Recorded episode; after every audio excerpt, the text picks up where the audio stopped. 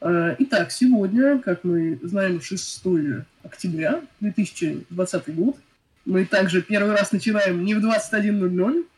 Э, я думаю, это знаковое буквально событие, складывающееся из непредельного дополнения, поэтому все особенности, что называется, дополняют основную интенцию. И тема э, сегодняшнего актуального переосмысления – эту форму философии и как форма философии, формы философии множественные, оказывают влияние на ее содержательную часть. Это особо актуально, учитывая пространство интернета, как вы все знаете, пространство явно культуры текста, э, те же статьи и так далее. Даже в паблике контркультурные исследования и философии по этой теме между двумя пользователями некоторое подобие перепалки разгорелось. Ну, по крайней мере, обсуждение это точно было по поводу приоритизации способа влияния. И вот сегодняшний вопрос, который мы затрагиваем, связан с этим. Чем может являться философия в зависимости от э, измененных фиксированностей. И в гостях э, неподражаемый, потрясающий, замечательный человек, на которого вы можете смотреть сейчас – Андрей Лиман, э, философ, э, занимается вопросами метафилософии, этики, метаэтики, философии сознания. Ну, в общем, уважаемый человек. Тут э, все, в общем-то, говорит за него его удовлетворенное лицо. Э, и также часть проекта и такое ядро проекта Lucky Sprite Philosophy. К сожалению, все ссылочки и все описание красочное, несомненно, искренне комплементарно стерлось, потому что это блин, другая трансляция, их зрители как-то тоже стерлись, которые ожидали все это время. Но вот я хочу передать слово Андрею и поблагодарить, что пришел, собственно. Пока выключаюсь, пишите вопросы в чат. Э, в общем, будем по ходу стараться отвечать и постфактум тоже в части диалога. Пожалуйста. Благодарю, Херон. Спасибо, конечно, за приглашение.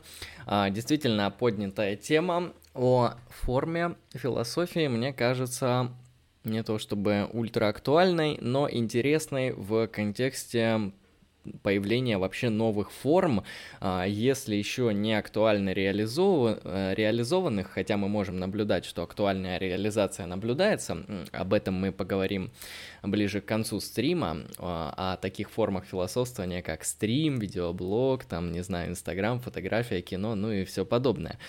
А, на мой взгляд, все эти интересные возможности, они как раз-таки поднимают вопрос о том, каким может быть философия, какой она предстает и теряет ли она свою сущность, э, если она такая имеется, изменяя свою форму.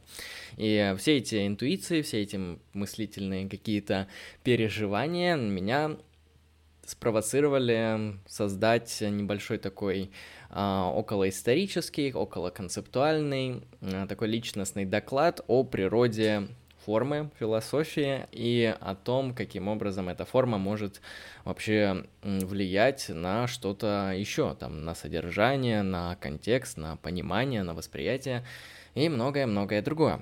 А, хорошо, почему этот вопрос интересен и с чего бы стоило в данном случае начать?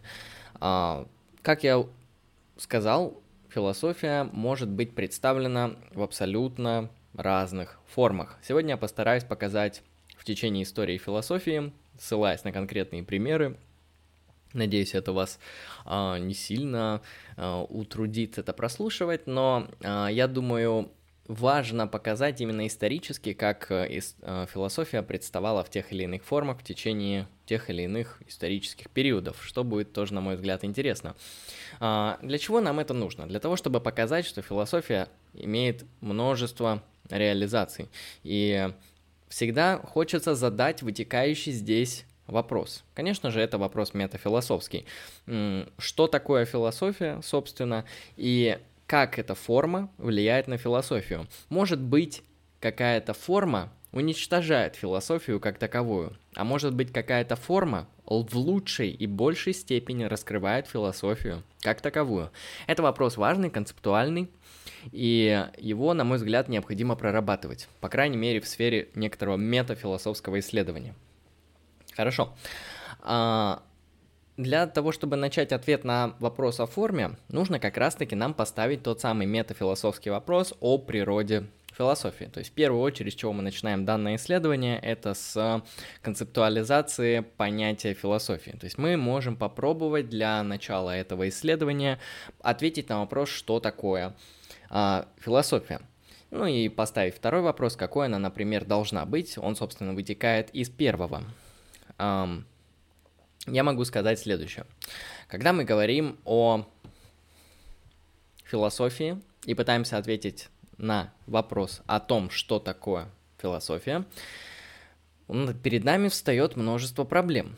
Но чтобы не углубляться в это, потому что это отдельная тема исследования, я дам такие два определения философии. Одно более точное, а другое более такое метафорическое, более широкое. А философия, я считаю, я сам это определение а, дал, украв его у одного популярного аналитического российского автора, имя которого, я думаю, вы знаете, если вы находитесь в некоторой философской тусовке, это Васильев. А, он дал примерно следующее определение в одном из своих подкастов, что философия — это деятельность на мета уровня. Знаете, мне это определение понравилось, оно такое броское, необычное, а, не совсем понятное, может быть, мистичное, но, на мой взгляд, четко отражающее суть философии.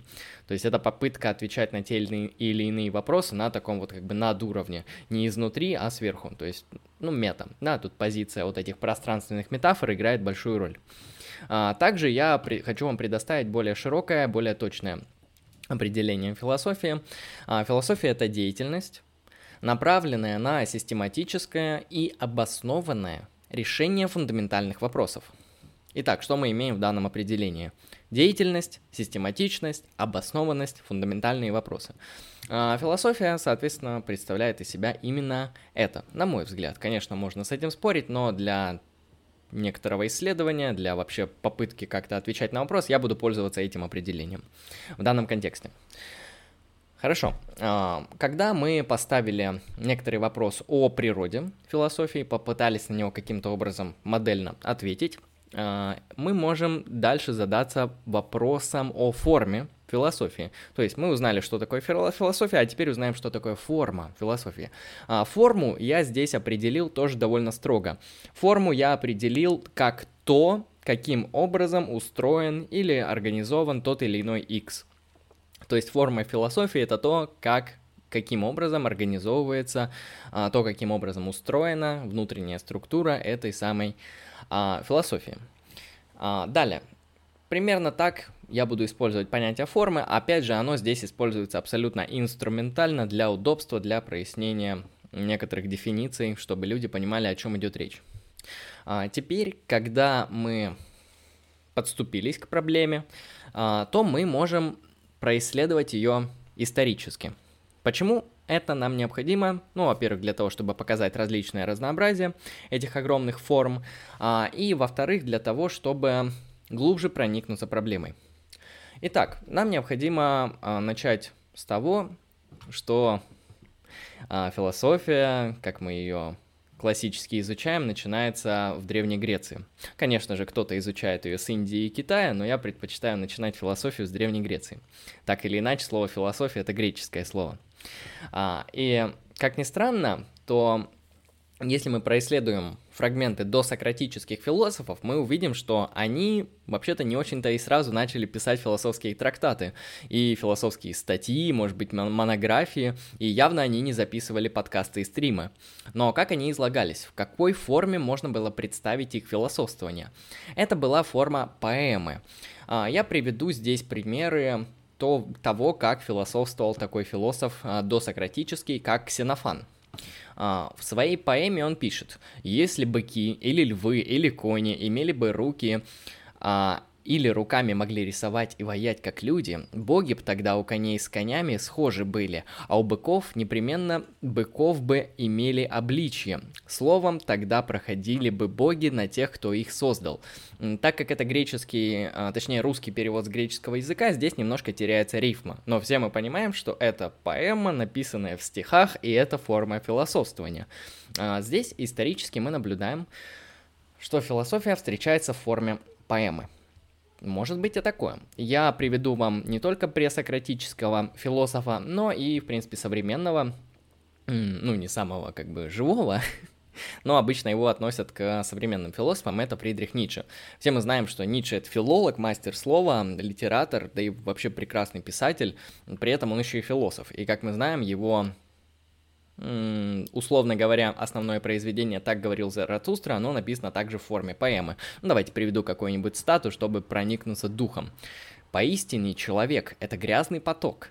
Надо быть морем, чтобы принять в себя грязный поток и не сделаться нечистым, пишет Фридрих Ницше в той же самой работе, о которой я сказал. И э, в этом плане философия, как мы видим, может представать в форме поэмы. А, поэма, то есть э, некоторое стихосложение, некоторая вот такая вот чуть ли не литературная форма может оформлять философию.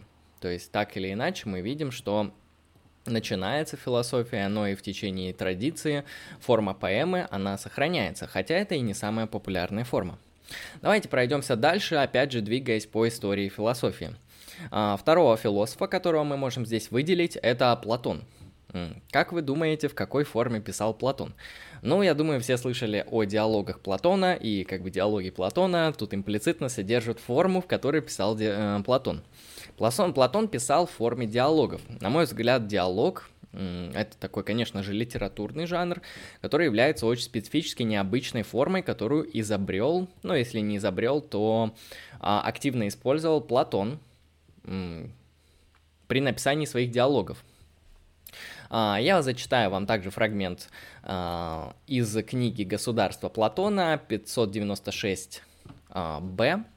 И в этом плане мы сможем увидеть, как выглядит э, философия в форме диалога. И, на мой взгляд, это одна из таких наиболее интересных форм. Что мы видим? Возьмем и теперь какое тебе угодно множество. Но если хочешь, например, кроватей и столов на свете множество. А второй участник диалога отвечает, конечно. Но идеи этих предметов только две. Одна для кровати и одна для стола. На что ему отвечают, да. И мы обычно говорим, что мастер изготовляет ту или иную вещь, всматриваясь в ее идею. Один делает кровати, другой столы, нужные нам, и то же самое и в остальных случаях. Но никто из мастеров не создает саму идею. Разве он это может? На что собеседник говорит никоим образом. Как мы видим, философия в диалогах Платона развивается, как ни странно, в форме диалогов. И, конечно, можно тут а, прикапываться до формы, то есть некоторые ответы оппонентов, ну, либо участников диалога могут быть необоснованными. Например, в конце того фрагмента, который я вам зачитал, а, на ответ о том, может ли мастер создать идею, а, участник диалога говорит никоим образом, что, в принципе, является не самым таким само собой разумеющимся утверждением. И в современности, да и я уверен, во времена Платона это можно было а, легко оспорить. Но Платон, соблюдая форму диалога, использует это себе так, как ему это удобно, и показывает, что вот здесь со мной соглашается мой собеседник. Хорошо, Философия может представать в форме, в форме диалога. На мой взгляд, я об этом расскажу, грубо говоря, во второй части сегодняшнего спича. А, на мой взгляд, вот форма диалогов это одна из самых лучших форм, одна из тех форм, которая лучше всего выражает сущность философии. То есть эта форма, она лучше всего подходит для философствования. Именно поэтому такой жанр, как стримы, который мы, опять же, обсудим ближе к концу, на мой взгляд, является не то что перспективным, это то, к чему философия, в принципе, и стремилась, да, я вот так вот громко могу это заявить, то есть философия, она, конечно, в своем таком виде еще со времен античности выглядела как школы, как школы с какими-то людьми, знающими в той или иной сфере, понятно, с учениками, с обменом мнением, с живым диалогом, принципе, формат стримов, благодаря изменению техники, нам это может э, легко воспроизвести уже в новых условиях, даже в более высоком качестве. А, но об этом позднее. А, давайте перейдем к следующему историческому типу и форме э, философии, которую мы опять же наблюдаем в истории. Это то, что я обозначил философский трактат. Здесь я выделил вам два автора, одного античного, другого современного, и, соответственно, цитаты из них. чтобы показать, чем сущностно отличается трактат от других форм. И, на мой взгляд, вот трактат — это, конечно, тоже крутая форма философствования. С моей точки зрения, не самая лучшая, но одна из самых популярных и на протяжении всей истории философии наиболее значительных. А, именно трактаты оказывали вот какое-то неимоверно фундаментальное влияние а, в течение истории. А, итак, Аристотель, метафизика, вторая книга, вторая глава. Я выписал следующую цитату. «То ради чего?» Это конечная цель. А конечная цель – это не то, что существует ради другого, а то, ради чего существует другое. Так что если будет какого рода последнее, то не будет беспредельного движения. Если же нет такого последнего, то не будет конечной цели. Пишет Аристотель, отвечая на вопрос, а точнее проясняя здесь дефиницию того, что такое то ради чего, или кауза финалис, так называемая, как ее переводят с холасты. А, в этом плане мы, вижу, мы видим, что формат трактата, он носит совершенно иной характер по сравнению с предыдущими двумя, которые мы рассмотрели ранее, поэму и диалог. Потому что формат трактата предполагает некоторую точность, систематичность, а, строгость дефиниций, определение оснований а, и попытка их прояснить, а также аргументативность. И в этом плане трактат, он неплохо отражает сущность философии, которую я обозначил ранее, дав ей определение как некоторую систематическую, обоснованную а, деятельность, которая отвечает на фундаментальные вопросы. И трактат в этом плане неплохо таки подходит. А, и также я прочитаю второй элемент а, из Канта, который является не античным философом, а современным, также из его работы критики чистого разума, которая является очевидно, трактатом. А, так, Кант пишет. Философское познание есть познание разумом посредством понятий, а математическое знание есть познание посредством конструирования понятий. Но конструирование понятий значит... прошу прощения. Но конструировать понятие значит показать априори соответствующее ему созерцание. Следовательно, для конструирования понятия требуется не эмпирическое созерцание – как мы видим, а, в философском трактате, по крайней мере в тех выжимках, которые взял я, Философы стараются соблюдать некоторую вот логическую последовательность мышления, некоторую строгость понятия и пытаются решить какую-то проблему. Конечно, это похоже на форму диалога у Платона, которую мы видели ранее, потому что Платон примерно задает определенный тон повествования при ответе на те или иные вопросы. Но очевидно, что диалог подразумевает литературное оформление в виде того, что есть собеседники, есть вопросы, есть какие-то отсылки на жизненные обстоятельства героев, ну, в общем, так или иначе, это литературный жанр. То трактат, он, конечно, все это нивелирует и оставляет себе только вот а, четкие ясные дефиниции, какую-то повествовательную способность а, мышления, вот этот переход одних понятий из других, вывод там и так далее. То есть такую вот чи- чисто философскую работу, которую мы часто привыкли видеть. А, это если мы берем трактат Аристотеля. Двигаемся дальше по истории форм. А, на мой взгляд, одна из очень интересных форм, которые мы можем наблюдать в истории, это медитации, meditation. А, мы их встречаем не один раз. Как минимум, мы встречаем медитации Марка Аврелия, трактат наедине с собой или к самому себе в оригинале называется медитации.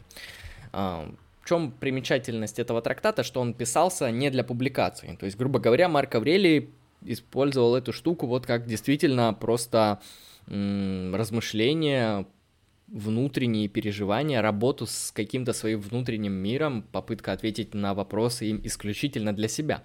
И плюс этой работы в том, что мы можем э, свидетельствовать в пользу ее вот абсолютной честности. То есть в трактатах э, философы могут быть предвзяты.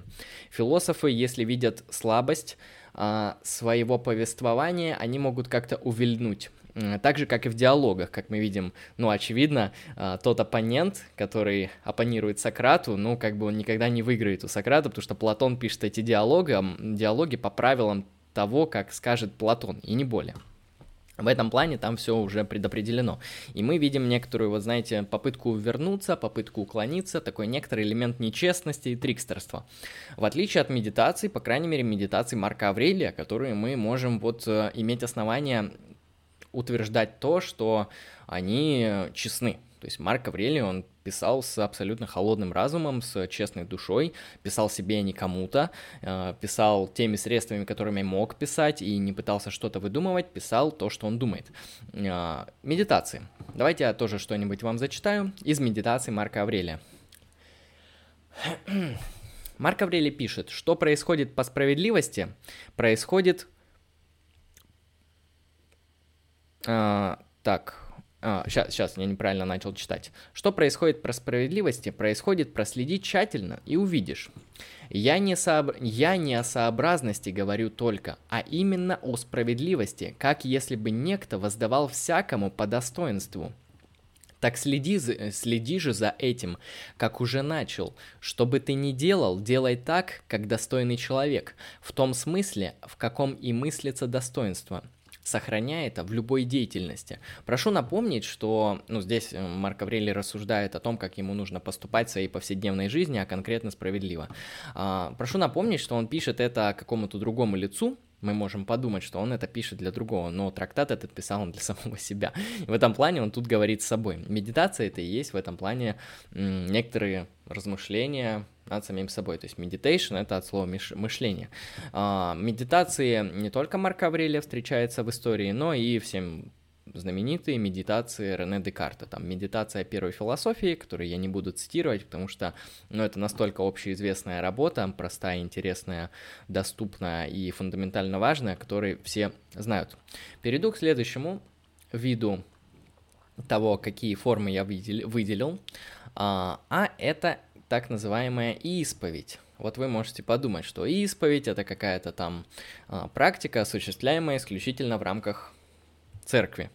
А, это, кстати, довольно важное уточнение, потому что, ну, вообще-то исповедь не могла существовать в эпоху античности, в эпоху до Сократиков, потому что сам институт исповеди — это что-то, что появляется только с приходом христианства. И что бы мы ни говорили, как бы мы ни относились к христианству, но изобретение фо- э, формата, жанра исповеди — это то, на что христианство непосредственно повлияло.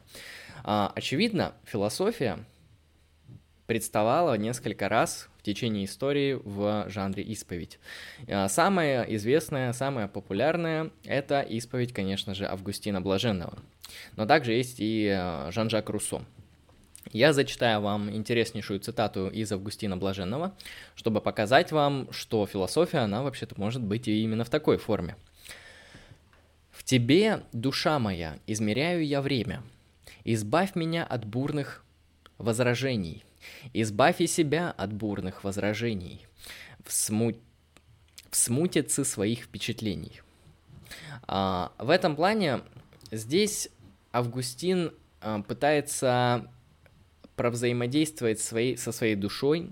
Здесь он именно в этом фрагменте обращается к природе времени. Мы все знаем, что у Августина очень необычные и довольно важные взгляды на философию времени. А, которые даже современной аналитической философией довольно неплохо таки котируются а, Августином, точнее, Августин как автор. И мы здесь видим, что этот автор в конкретно данном произведении, которое называется «Исповедь», он пишет в жанре исповедь, да, вообще-то. Тут мне нравится то, что название совпадает с жанром.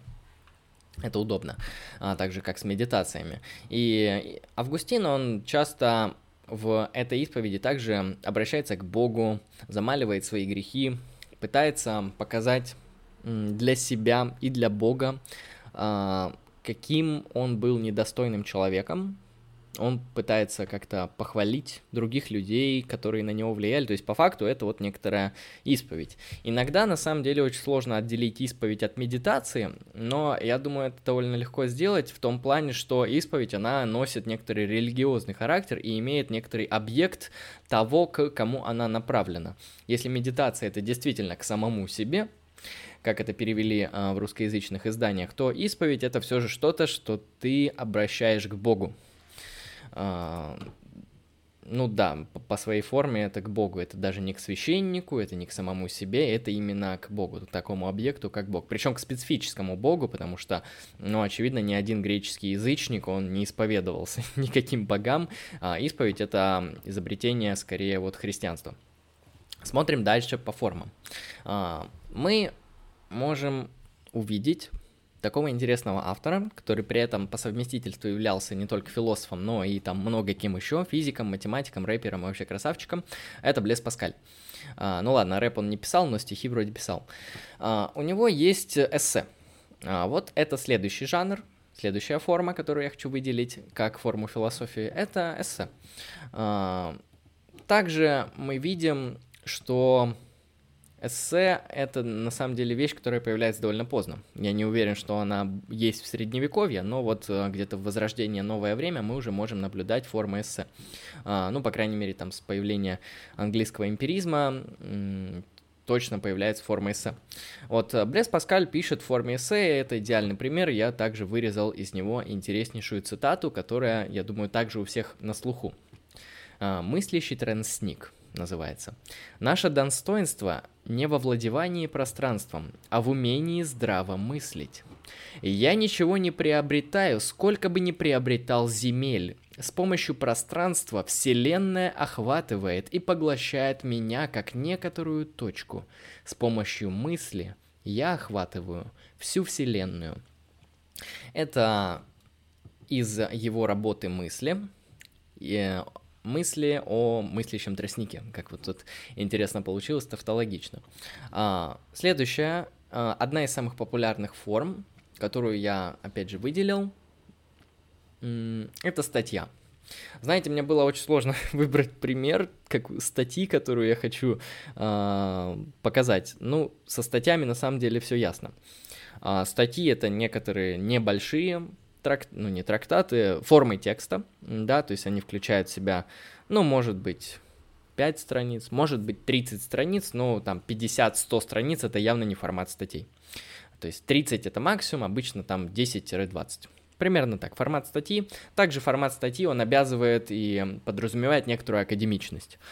Статьи — это то, что обычно пишется в университетских учреждениях, там при определенных условиях, с определенными правилами очень серьезными, да, там требования к так называемой актуальности, а, а, к аргументативности, к прояснению понятий, к попытке поднять и разрешить проблему. То есть это как, э, на мой взгляд, статья — это некоторая усовершенствованная форма эссе. А, я взял элемент из статьи аналитического философа а, Вилларда ван Ормана Куайна а, из его статьи «Две догмы эмпиризма». Что он здесь пишет, по крайней мере в той вырезке, которую я взял. Часто указывают, что трудность отделения аналитических высказываний от синтетических в обыденном языке вызвана смутностью обыденного языка и что это различие является ясным, когда мы имеем точный искусственный язык с, явно выраженным семантическими правилами. Это, однако, я надеюсь показать, является ошибкой. То есть в этой вырезке что мы видим? А, Квайн, он поднимает проблему, которая существует в, на его этапе развития истории философии, а конкретно логический позитивизм, который обосновывает деление утверждений на синтетические и аналитические. Квайн в данной статье, одной из самых популярных и влиятельных две догмы эмпиризма, пытается показать, что проект логического позитивизма, который делит утверждения на синтетические и аналитические, является ложным. Он так и заявляет здесь. Это, однако, как я надеюсь показать, является ошибкой. Ну и в течение всей статьи он это довольно успешно делает, что а, приносит ему необычайно великую славу в философском сообществе и в истории философии. А как мы видим, статья здесь, она имеет, конечно, определенные критерии. Она написана ясно, четко, аргументативно. Ну, кто читал статью, понимает, о чем я говорю. И она решает конкретную проблему, с которой столкнулась. А, приводит какие-то аргументы. По крайней мере, если мы берем статьи аналитических философов. Хорошо. А, поэтому статья один из самых тоже популярных жанров современности, то есть большинство академических философов, они пишут либо статьи, либо монографии, там, либо сборники статей, а, и в этом плане статья это действительно очень достойный жанр, очень достойная форма философствования в силу того, что э, статья, она лаконична, она проста, она направлена на решение конкретной проблемы, она не уходит в сторону и пытается ответить на тот или иной вопрос в том или ином контексте. Конечно, мы не будем говорить сейчас о недостатках статьи, которые есть, потому что статья нам не позволяет определенным образом нашим языком развернуться, потому что если мы начнем как-то э, вне академических правил пытаться писать статью, то нам, грубо говоря, придется прояснять все и обосновывать абсолютно каждое движение своей мысли, которое выходит за рамки этих правил. То есть, если мы не аргументируем, нам надо показать, почему мы это не делаем. Если мы не проясняем понятия, нам опять же это надо прояснять все. И в итоге у вас не статья получится, а монография, просто потому что форма не позволяет. А, потому что пока вы все это проясните, у вас уйдет уже больше 150 страниц. Явно не статья. И у статьи есть достоинства и недостатки. В принципе, как у каждого жанра. А, просто я сосредоточился на статье, потому что это один из самых популярных и часто котируемых жанров философствования. А, что-то я начал путать слово жанр и слово форма, но если что, это синоним, если что. Мне просто интуиция естественного языка хочется это жанром назвать. Следующая интересная форма, которую я выделил, а, я, знаете, когда готовил этот доклад, я вообще не, не думал, что такая форма есть. Нет, я, конечно, имплицитно знал про нее, но я ее не проартикулировал. А, оказывается, есть манифест. вот, э, манифест, и действительно это тоже форма философии. А, какие два манифеста я выделил для примера? Это, ну, конечно же, манифест коммунистической партии а, и манифест Донны Хауэр, а, Хару Эй, которая написала манифест киборгов, так называемый. Ну, давайте посмотрим, как выглядят манифесты. Ну, конечно, я думаю, вы с ними сталкивались, но вы увидите, что в этом манифесте в такой форме воплощаются те или иные философские вопросы и пытаются их как-то обосновать и ответить на них. Маркс пишет в этом манифесте, история всех до сих пор существующих обществ была историей борьбы классов. Это первая строчка из манифеста, а, которую, я думаю, вы все слышали, она очень популярная. То есть вся история — это борьба классов, пишет он в манифесте. В другой его части он пишет, «Основным условием существования и господства класса буржуазии является накопление богатства в руках частных лиц, образование и увеличение капитала. Условием существования капитала является наемный труд. Наемный труд держится исключительно на конкуренции рабочих между собой. И концовка всего этого манифеста выглядит следующим образом. Очень интересно и примечательно. Таким образом, с развитием крупной промышленности из-под ног буржуазии вырывается сама основа, на которой она производит и присваивает продукты. Она производит прежде всего своих собственных могильщиков.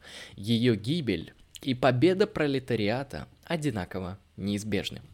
Как мы видим, манифест это жанр вообще-то политический. Это жанр политического эссе. Это та форма, в которой обычно заключают те или иные политические призывы, а, политические краткие обоснования идеологической программы. Ну, я думаю, все мы понимаем, что такое манифест.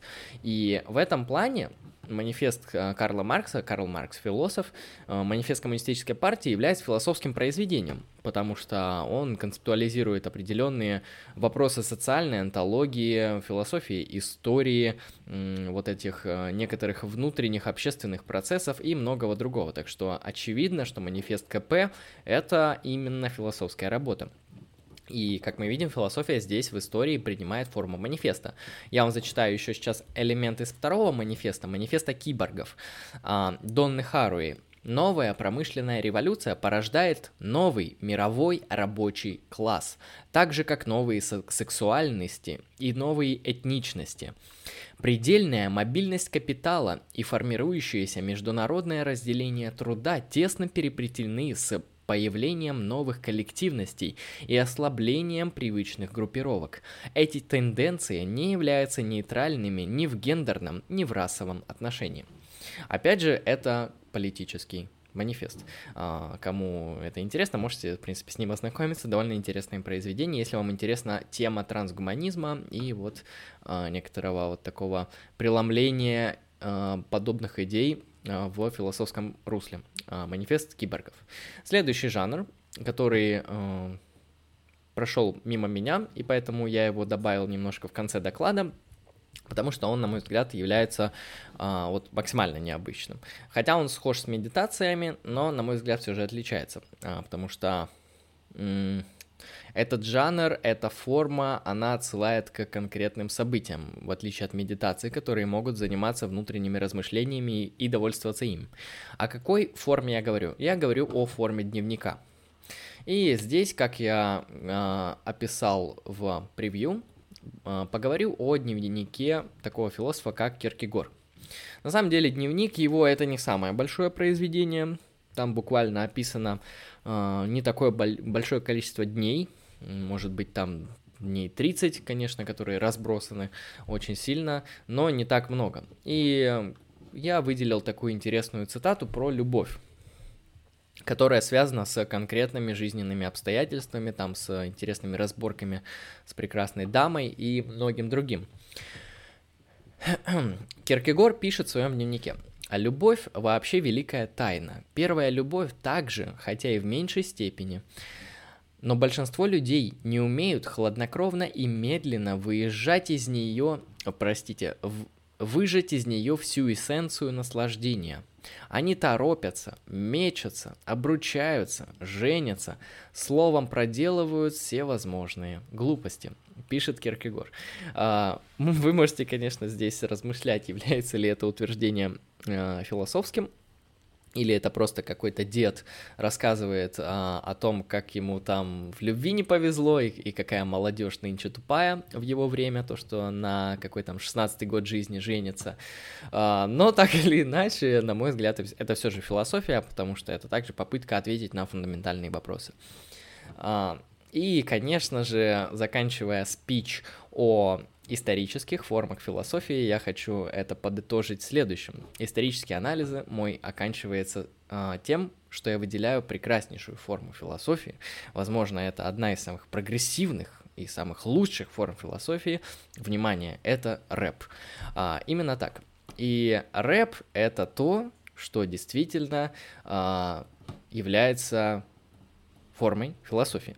А, почему? Потому что я нашел а, целый жанр, а, понимаете, в русском хип-хопе, который называется экзистенциальный хип-хоп. И там очень много исполнителей, которых я не буду перечислять, и в этом плане рэп а, действительно может выступать формой философии, на удивление.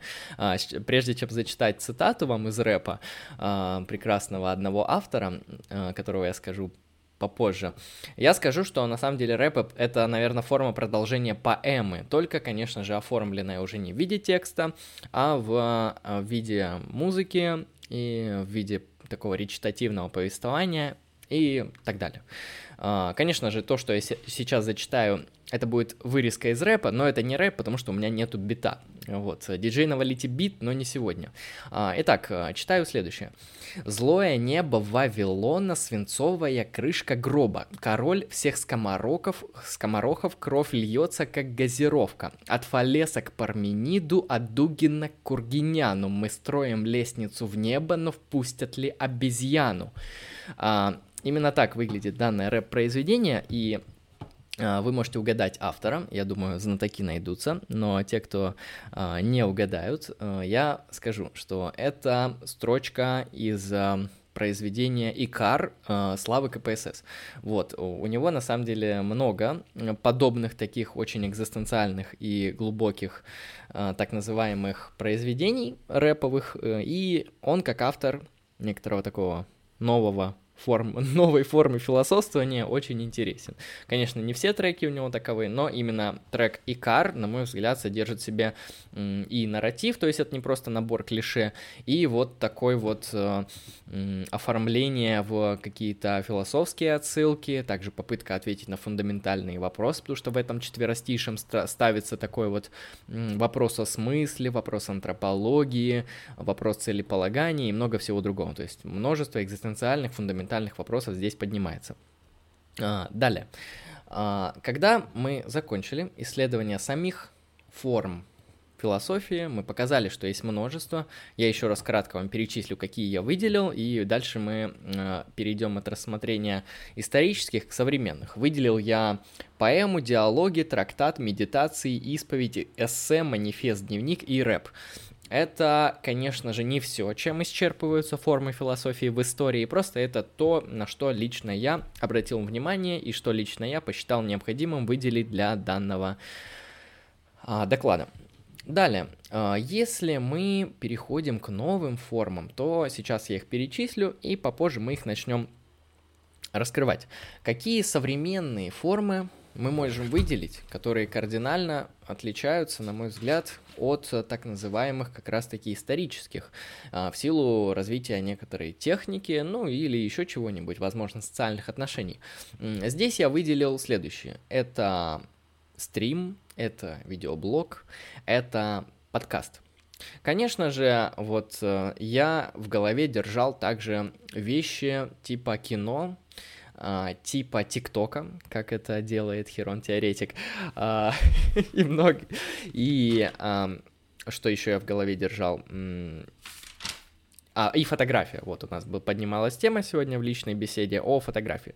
Но я сначала сосредоточусь на трех, которые, на мой взгляд, кажутся вот фундаментальными из тех, что я выделил. Это видеоблог, это стрим, и это можно еще подкаст. Хотя мне кажется, что сейчас я обнаружу, что на самом деле подкаст, он редуцируется в каком-то виде либо к стриму, либо в видеоблогу. Хотя посмотрим.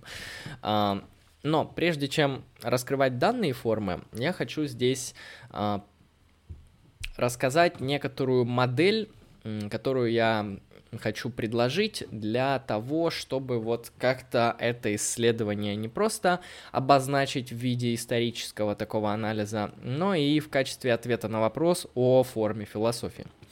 А, то есть, конечно, посмотреть, как формы выглядели раньше, как выглядели формы сейчас, это круто. Но я выделил для себя определенную модель, по которым мы, например, можем а, определить, что эта форма философии лучше, чем другие формы философии. А, это серьезная задача, которую я а, спланировал следующим образом. А, само исследование я не проводил, я просто набросал план, как можно получить ответ на то, какая форма философии является, ну, чуть ли не подлинной, истинной и более качественной. Ну, в первую очередь, так как я начал в начале исследования, это мы должны поставить метафилософский вопрос.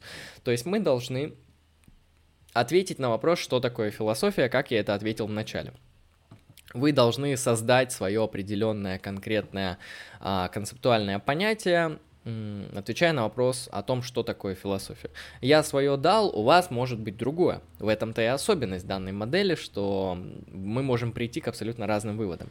А, второй аспект, второй элемент, второй шаг к которому вы должны перейти после того, как вы определились с тем, что такое философия. Вы должны соотнести это понятие философии, то есть соотнести данный концепт с формами, вообще со всеми формами, э, которые вы можете наблюдать в том или ином творчестве. Я перечислил множество форм, но вы можете соотносить с многими. То есть вы со- а, производите соотношение. Это второй шаг. Третий шаг – это отсев вы должны отсеять подходящие и неподходящие формы.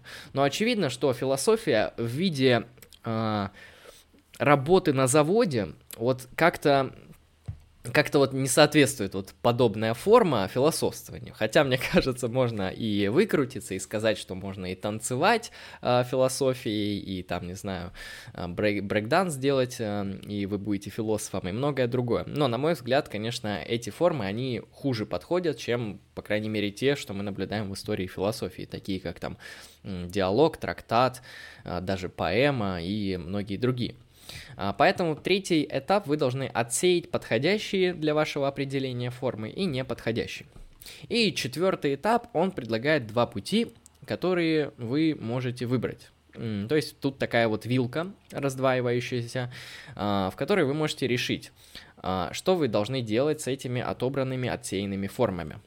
Вы можете выбрать путь искусственного отбора. То есть вы можете какими-то определенными внешними методологическими средствами инструментальными совершить рациональный отбор из подходящих форм, которые вы отобрали ранее, и посмотреть, какие из них лучше справляются с задачей, а конкретно с тем, а, каким образом эта форма реализует философию, то есть то, как вы определили философию на первом шаге. Вы должны посмотреть искусственным образом, отобрать ту форму, которая лучше всего сможет соотнестись с вашим первым шагом, когда вы определили философию.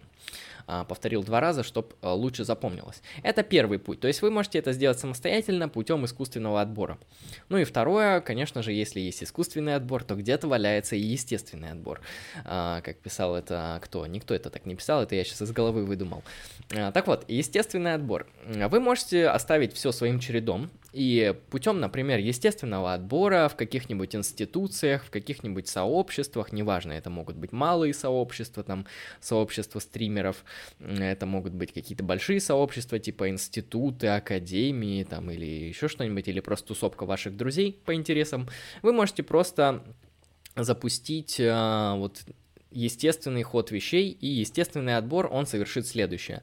Лучшие формы философствования естественным вот таким вот эволюционным путем будут отобраны в результате деятельности вот этих институтов, группировок, э, сообщностей людей э, на том или ином историческом этапе. То есть мы можем оставить э, отбор лучшей формы, реализовывающей философию в том или ином понимании, на откуп некоторым естественным процессом работы с этими внутренними институциональными явлениями.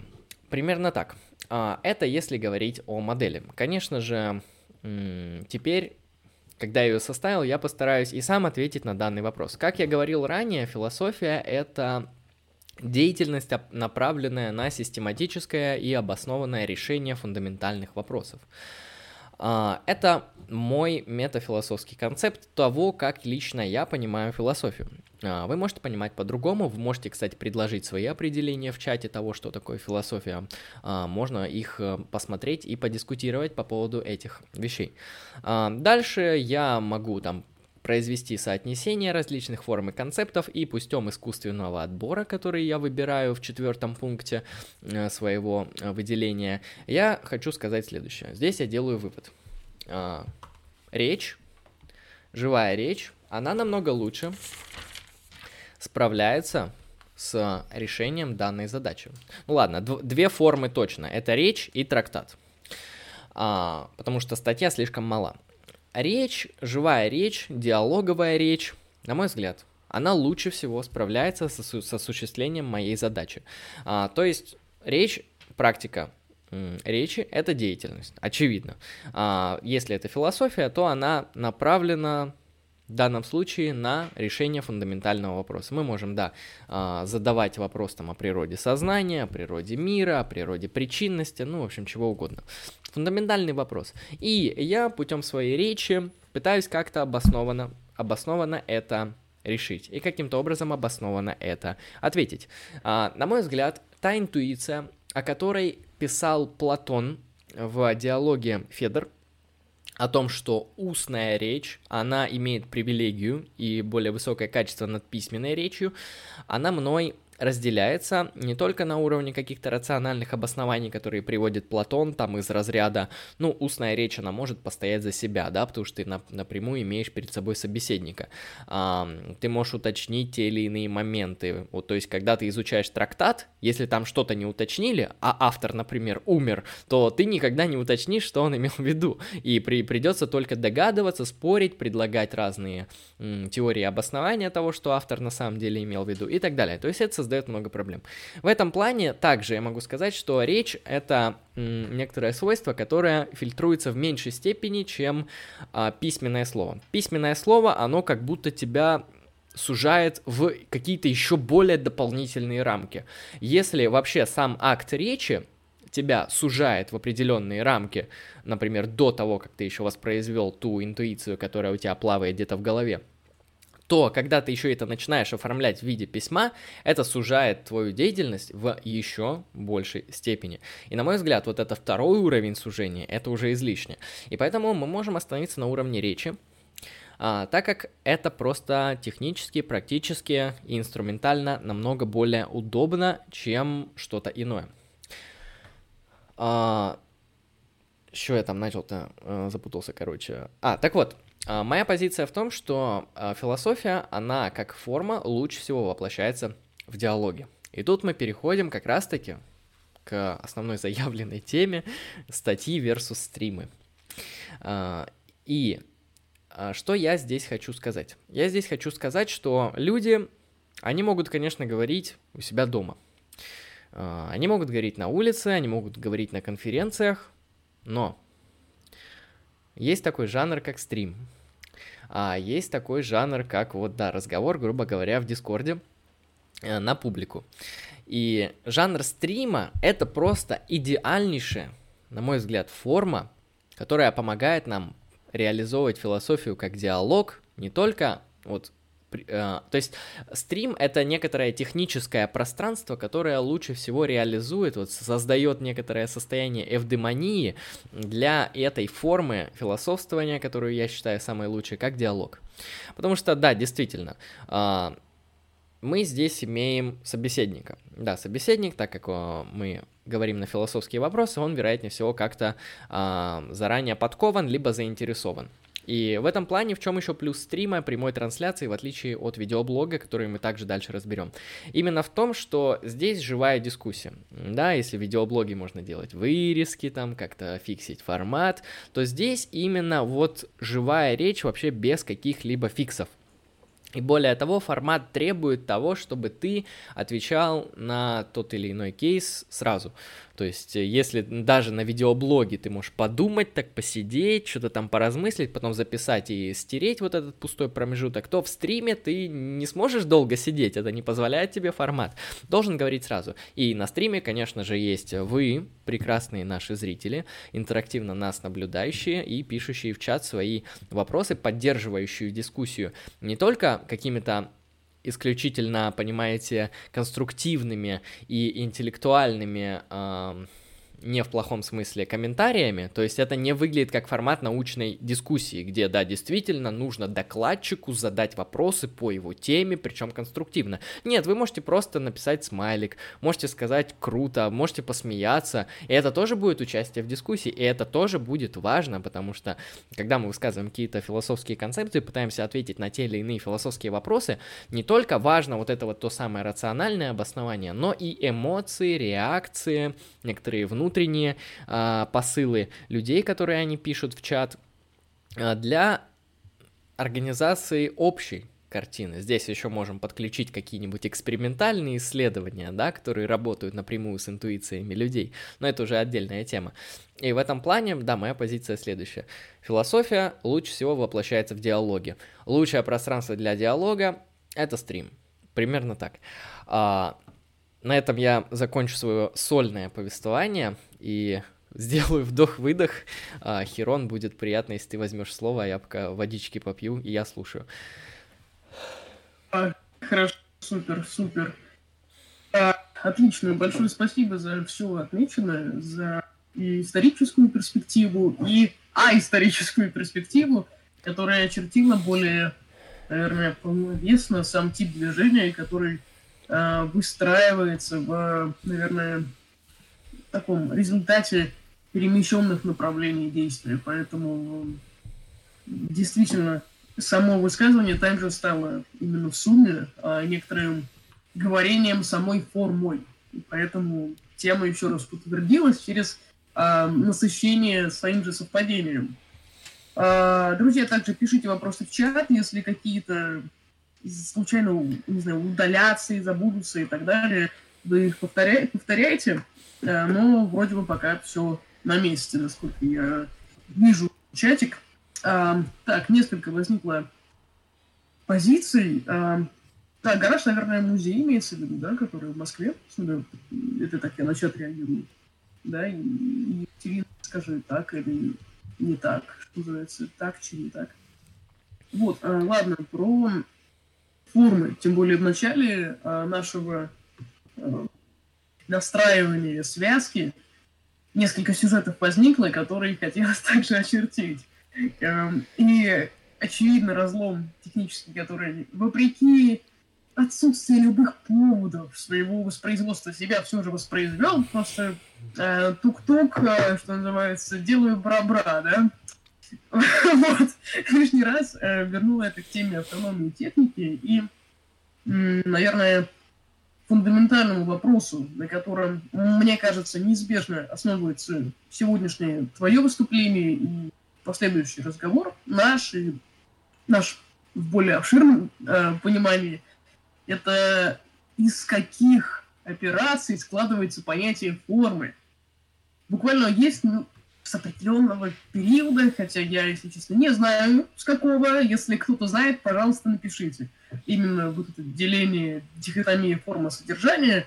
Но, скажем так, для условного мира модернити, да, и условной современности, это вполне себе необсуждаемое разделение. Вот форма, вот содержание. Э, вот, в разных, наверное, интерпретациях мы достигали этого разделения. Но возникает вопрос, а как, наверное, мы понимаем завершение одного и начало другого. Исходя из какого состава, наверное, действенности мы можем вообще выявлять это разделение. Поэтому я бы от себя, наверное, а, такое внедрение такое семантическое отметила, что сам способ очертания формы довольно серьезные изменения претерпел, а и в философии в частности – именно за счет э, разных моделей индивидуации, которые, скажем так, вмещают в себя заведомо, не знаю, находящиеся в наличии присутствия, что ли. Это тоже с темой индивидуации связано, вот прям вплотную, и напрямую даже этим является вопрос, да. И, наверное, то, что мы могли раньше считать содержанием, сейчас может быть всего лишь формой такая концепция слитности переродила то, чем может являться итоговое, как я в последнее время говорю, тело явления. Вот, что ты думаешь на этот счет, и вы, дорогие зрители, пишите вообще. А, я согласен с тем, что вот а, вопрос формы и содержания, он является неоднозначным, и он по-разному понимается в различные эпохи, в различных интерпретациях, в различных взглядах. А, и я, кстати, поэтому именно в начале повествования выделил специально понятие формы. А, не то чтобы я его прям сильно придерживался, я, бы, я его просто выделил, чтобы люди примерно ориентировались, то есть я это сделал из таких инструментальных целей. То есть форма, как, как я его там определил-то, сейчас скажу точно, чтобы не ошибиться. Форма это у нас а, то, каким образом структурировано э, некоторое нечто, ну, X у меня там стоит, да, то есть то, каким образом устроено. Примерно так. А, но я абсолютно согласен с тем, что этот вопрос, если мы его копнем глубже о форме, он является неоднозначным по довольно банальным причинам. Дело в том, что форма, как я показывал даже при историческом анализе, она фундаментально влияет на содержание. Очевидно, там, когда вы пишете философскую поэму, вы не сможете эм, предоставить там формальные аргументы, например, как вы можете это, например, сделать легко в статье.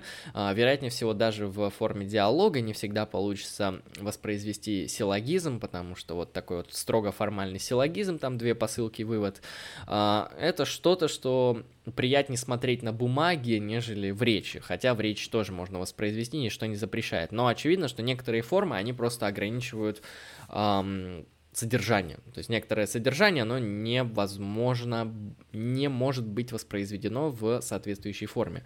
И в этом плане мы видим, что не только форма влияет на, содержание, но и содержание на форму. Когда мы хотим э, высказать определенное содержание, ну, очевидно, мы можем начать с одной формы, заметить, что она не подходит, подобрать другую, форма может видоизменяться, и критерии и границы форм очень условные. Я это отлично, кстати, показал, когда рассматривал вот медитации, дневник и исповедь. Конечно, они ну, чем-то отличаются, как-то же их отличаются же люди, но эти отличения вот очень условные, очень неявные. То есть, действительно, чтобы отличить медитацию от исповеди, нам нужно просто ввести авраамического бога. Это, конечно, серьезный критерий, но если мы будем читать вот сами тексты фонетически, они на самом деле вот очень даже во многом схожи и практически идентичны, кроме вот этого уточнения. И вопрос о том, как отделять формы, он, конечно, на мой взгляд, тут условный, инструментальный, и иногда границы форм, они могут размываться. Но некоторые все же, я думаю, можно соблюсти, некоторые формы можно, в принципе, проверифицировать и как-то отделять. То есть они носят такой вот э, чуть ли не реалистический характер, да, если мы пользуемся концепциями естественных видов. То есть какие это формы, то есть, на мой взгляд, э, там форма ну, философского трактата, она явно выражена. Она имеет определенные критерии, определенные типы, мы их можем понаблюдать и посмотреть, а, выделить его как что-то отдельное. Ну и, конечно же, если мы здесь подключаем а, наше дальнейшее исследование не только исторических форм, но и современных, то форма стрима — явно отличается от формы трактата. И мы это увидим просто непосредственно. Если трактат — это текст, то стрим — это диалог, это живой диалог, это диалог с участниками, это диалог, возможно, с донатами. Вот там, если есть ссылка, то присылайте донаты, это тоже важно. И, конечно, я согласен с тем, что иногда это невозможно отделить. То есть мы можем здесь вообще при ответе на этот вопрос подойти, вот как Аристотель, гелиоморфически. То есть просто сказать, что есть объекты э, эмпирические, то есть есть какие-то выражения философии, и в них э, мы можем чисто аналитически с помощью нашего мышления, конечно, отделить форму от содержания. Э, но в природе мы не видим как бы отдельно форму, отдельно содержание, мы видим какой-то уже готовый, конкретный, а, индивидуальный продукт. Мы не видим форму трактата, и внутреннее содержание его какое-то. Мы видим критику чистого разума, да, вот у меня она там стоит на полке, критика чистого разума в конкретном экземпляре издания, в котором я уже могу отделять его особенности формы и выделять. И в этом плане эти вопросы я бы отдал, конечно, на откуп, ну, исследователям литературы, а, конечно, некоторым людям просто, которые систематизируют и занимаются формами непосредственно, как я понимаю, это в основном литературная теория, ну, также философы, конечно, конечно, потому что философы отвечают на вопрос о форме, не только о форме вещи, но э, там о форме человека, как говорит это Аристотель, это душа, например, о форме государства, о форме души, но можно отвечать на вопрос о форме текста, о форме философии, о форме трактата. То есть а, также мы тут не упомянули о том, что философия, она помимо вот таких вот конкретных выражениях в трактатах и в других элементах, э, статьях, э, там, письмах, диалогах, она может также приобретать институциональные формы. А философия может быть, эм, ну, тем, что называется учебное заведение, это может быть класс, философия может быть э, каким-то каналом, мы можем сказать там, например, этот канал является философский, например, контркультурные исследования, подписывайтесь. А, и когда мы добавляем к нему философский, это не какой-то внешний предикат, который мы ему приписываем, в каком-то смысле этот канал и есть форма воплощения философии, как и многие другие. И, конечно, эти вопросы, на мой взгляд, э, решены однозначно не могут быть, и они носят скорее такую вот инструментальную а, значимость, мне кажется. Вот я думаю так. Я уже говорю, ага, ага, микрофон не включен. А, да, сейчас, э, ребят, сейчас перейдем тогда к вопросам. Несколько пунктов. Эффект галерки. А, Екатерина, проясни, что имеешь в виду. Лучше на стриме это эффект галерки. Эм, либо я буду знать, как мой звук из бочки называется. Ну, помимо того, что я просто так по жизни говорю, да, то, может быть, какие-то еще пункты дополнятся способы характеризации. Тогда э, про, ну, по поводу высказанного. Мне хочется так э, развить отмеченное именно в совмещении, наверное, наших перспектив философствования, что обогатит сам предмет, несомненно. Наверное, вот для меня в чем существуют проблемы формы. Не просто в развлечении, ну, именно формы и содержания, хотя это и, нет, не наоборот, форм между собой. Ну, где начинается одно, где другое. Помимо этого, наверное, там, попить, точно. Да. А, помимо этого, наверное, существует, мне кажется, эволюция того, что может считаться формой, а что уже содержанием. А, то есть насколько мы, наверное, фундируем происходящее а, в некоторой онтологической схеме, ой, перловной онтологии, отдельная рубрика, та та та та э, вот, собственно, фундируем происходящее в нашей схеме акцентного внимания. Ну, буквально а, насколько стрим сейчас является именно содержанием, а не пока что на первом этапе своего условного распространения формой, а, и поэтому более, скажем, именно обозрение стрима как формы позволяет, наверное, ему, ему пока не становиться а, тем, что может создать потенциально некоторую среду, условно действенно происходящую. Хотя наша дискуссия сегодняшняя лишний раз показывает другую тенденцию, которая как раз собирается вокруг философского сообщества именно в сети, э, бума философских стримов и, в принципе, культурологического внимания, которое более усиливается и концентрируется э, за счет некоторого э, такой универсальной индивидуации, если угодно, что само по себе, конечно, парадокс, но это не мешает ему быть. Э, наверное, любопытно, что именно э, обозрение, видение какого-то, какой-то характеристики, да, как формы, закладывает определенную перспективу нашего вмещения в это событие. Поэтому вот вопрос формы вдвойне важен. Он будто бы обозначает степень осознанности, ну или признанности э, доступа вот этого предмета или характеристики для нас. Поэтому форма это, скорее всего, такая схема присвоения происходящего. И от того, а вообще формы разные. Хотя интенция может быть схожа по такой э, неартикулированной данности. Ну, это я под содержанием разумею. Вот. А, что думаете, дорогие зрители, и что думаешь ты? Вот. Сейчас отключаю. А, я здесь, в принципе, соглашусь. И вот эти размышления, на самом деле, а, особенно вот по поводу организации комьюнити, такого скорее прикладного эмпирического вопроса, меня навели на мысли, вот а сейчас я пытаюсь а, сформулировать мысль. А, да, о том, что мы вот подобную тему, подобную концепт стрима, как формы видеоблога, как формы только обсуждаем, и кажется, что чего-то подобного в каком-то виде и не особо-то и существует, но на самом деле мы можем пронаблюдать, что а, по крайней мере, в русскоязычном интернете все больше складывается сообщество а, людей, которые занимаются философией именно вот в форме стримов. И это, на мой взгляд, прекрасное благо. Это то, что повысит уровень дискуссии в Восточной Европе. Я уж уверен точно. Просто, да, это одна из целей наших, нашего канала лично. Поэтому, да. Буквально про mm-hmm. то, что я имею Да, само собой, это как раз тенденции, но именно обсуждение стрима как, а, наверное, формы, где сама этого обсуждения делает стрим уже содержательной частью, вот этого не было мы освещаем тенденцию. Да, продолжай, пожалуйста. Угу. Да, я, я, да, тогда уловил. А, и я хотел бы здесь выловить э, тот момент, что вот мы можем наблюдать как раз-таки те самые эмпирические, конкретные наблюдаемые факты, что жа- жанр философских стримов, жанр философии как стрима, он все, все больше становится популярным, по крайней мере, в русскоязычном а, интернете. То есть, на, на мой взгляд, это прекрасное благо, как я выразился ранее.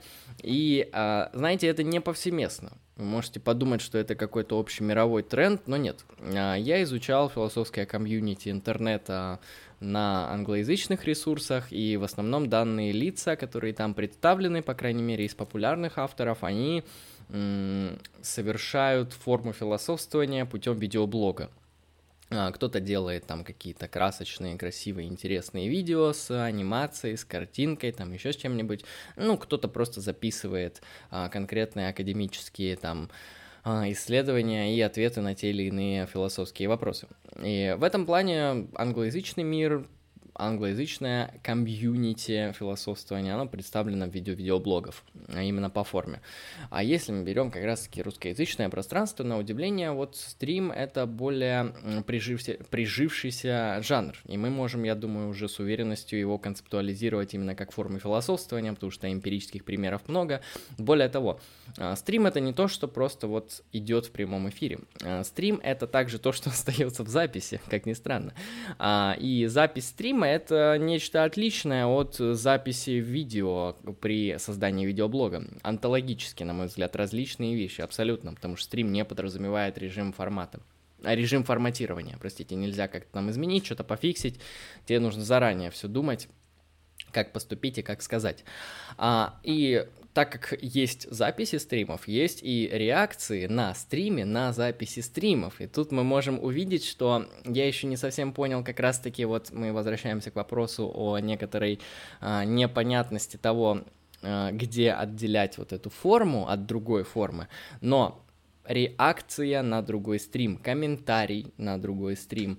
Это отдельная форма или это все же еще что-то в контексте стримов, находящейся в такой, знаете, некоторой диалектической э, борьбе. То есть внутри мы видим некоторые противоположности, да, там законченный стрим, реакция на стрим, как отрицание стрима, потом реакция на реакцию, возможно, их там снятие в синтезе. Видите, через Гегеля мы можем это прекрасно все интересно прочитать. И в этом плане это я хочу сказать к тому, что это явление не такое уж повсеместное, и на удивление в русскоязычном вот интернете это что-то, что явно имеется в таком эмпирическом проявлении. И было бы хорошо, если бы вот кто-то действительно занялся этим таким на более серьезном концептуальном уровне исследования. То есть неважно там уже в каком стиле, какими методами, а, но концептуализировать, на мой взгляд, данное явление требуется. Именно поэтому вот у меня и возникли подобные мысли в связи с данной темой, что вообще-то, когда люди философствуют на стримах, это на самом деле тоже философия. А, потому что многие люди могут подумать, что это просто какие-то челики тупо порофлить пришли. Нет, здесь творится философия, потому что, знаете, я не знаю, конечно, как там все эти легенды про Сократа, правда или нет, но так или иначе, когда Сократ ходил... Супер, это хорошая, знаешь, э, такая фраза заголовок говорят про интенциональность. Угу, да, продолжай. Да, и вот я не знаю, э, легенды это или правда про Сократа, когда он ходил по улице, по площади и спрашивал людей на, о каких-то философских вопросах. Можно сказать, как это докапывался до людей от слова, э, сам понимаете, какого. И э, Возможно, тогда это считалось чем-то странным, но сейчас мы понимаем, что вот то, что изобрел на основании этого наблюдения Платон, это просто великолепно и прикла- прекрасно написав свои диалоги. Ну, может быть, стримы — это тоже, что сейчас смотрится каким-то таким э, шутливым, забавным э, форматом, в котором люди в основном приходят развлекаться, нежели заниматься интеллектуальной деятельностью, но и про нее также не забывают. Э, но мне кажется, это нечто большее. И это нечто большее творится прямо здесь, прямо сейчас, прямо где-то в том пространстве, где я обитаю. И в мою эпоху. И, на мой взгляд, тут, как говорит Гегель, важно концептуализировать это все, чтобы проверить, куда двигается этот дух. Зачем я говорю языком Гегеля? Просто это красиво. Я, если что, не гегельянец. А, да, это если мы говорим а, про стримы. Вот, а, Хирон, ты вот часто а, бывала на стримах, а, часто, соответственно, сама стримишь. Вот как ты можешь э, прокомментировать э, вообще опыт стрима, опыт философствования на стрима и опыт философствования путем стрима? Да, да, классная линия. Я постараюсь некоторые разные позиции распределить. Сергей, пока, пока. Эм, так, да. Ну что, также все, пишите вопросы в чатик. Сейчас как раз скоро будем зачитывать, я думаю. так, э, про стрима. Так, несколько было пунктов в процессе твоего говорения в сознании выделившихся. А, и, в принципе, в начале ну, всей этой лекции насчет вообще форм, наверное, разделений форм. Также я бы дополнила, пожалуй, определение формы помимо уже отмеченных элементов, где форма может пониматься как интеграционная модель своего рода, заведомо присвоенная. И, наверное, поэтому, в общем-то, форма есть, что она заведомо, не, вообще выделяется некоторая форма. Это условный гарант видения границ. И это видение границы позволяет некоторым а, вообще направленно своего присутствия очерчивать условно говоря, если у меня есть сколько-то статей, я академический философ. Это вполне себе актуальная, кстати, история. Действительно, если у тебя нет э, статей, ну, ты, ну, почти никто, в принципе. Ну и так далее. Если у меня есть несколько стримов, то, ну, я стример. ну и так далее. Это любопытно, что форма — это э, перенесенная идентичность. И она лишний раз позволяет, наверное, более полноценно внедряться, работать с содержанием, потому что за счет формы ты уже прис... находишься в присутствии. А это ну, важный мотив. А, и вот вариативность форм, она наверняка, это продвигаясь к твоему вопросу постепенно, ну, в моем опыте, а, в моем опыте блога, да, а, в частности, видосов вот таких трясущихся, приветик первым теоретик, да, вот это все, как бы, что называется, oh, that's my shit. А, да, про вообще разницу формы, какая форма является максимальной для философии. Если я, наверное, соглашусь, что во многом стрим, во многом стрим, однако я, наверное, расширил бы эту такую дефиницию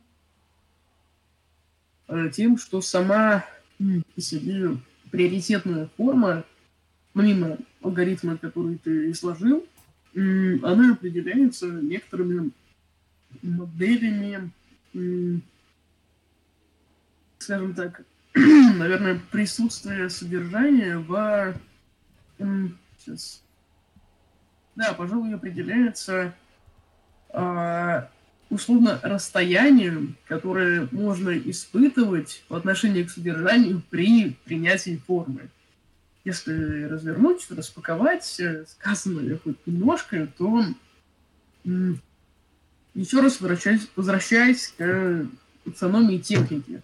Сам факт любой настройки на стрим, как минимум включить компьютер, зайти в Discord, собственно, зайти в Streamlabs и OBS, это некоторый ритуал, даже если он у вполне себе успешный, но я не большинство, поэтому мне всегда на каком-то этапе все ломается, ну или какая-то часть ломается, и я, ну окей, ладно, собственно, ну значит судьба, да. Э, и это позволяет, наверное, какой-то тип расстояния разлома, сохранять постоянную возможность вовлекаться в содержание заново, где это содержание сохраняет свое, свою отделенность. И поэтому ты с ним будто бы не сливаешься, и от того можешь внедряться и совершать действия. Наверное, на разных этапах, скажем так, сохраненное расстояние может пребывать в разных формах, соответственно. А, ну, не всем, например, легко писать тексты, особенно ну, также тексты разного формата и объема для разных источников. Но форма как раз и существует, наверное, за тем, чтобы можно было... Можно было, то есть, да, чтобы можно было... Сейчас. Угу. Истина нашлась на дне бокалом, стаканом, поэтому да, да, чтобы можно было... Какая-то важная, важная. Вот, а, да, чтобы можно было, вероятно, остав, оставлять а, содержание как а, то, что находится в постоянном реобновлении, без потери его какой-то сохраненности в, не знаю, горизонте обозрений. И в, поэтому, вероятно, формы, в принципе, множатся, они создают также разные или репрезентуют разные тенденции приоритетной, ну да, приоритетной э, видимости способа достижения темы. И от вот этого приоритета складывается даже разное лицо культуры, тоже философской культуры. Да, наверное, это связано также со способом вообще определять завершенность. Чем является вот, стрим, о чем ты говорил, это диалог, но он публичный и он заведомо фиксируется, но не справляется. Это гиперсовмещение вариаций, которое, в общем, из... Так. изначально дихотомия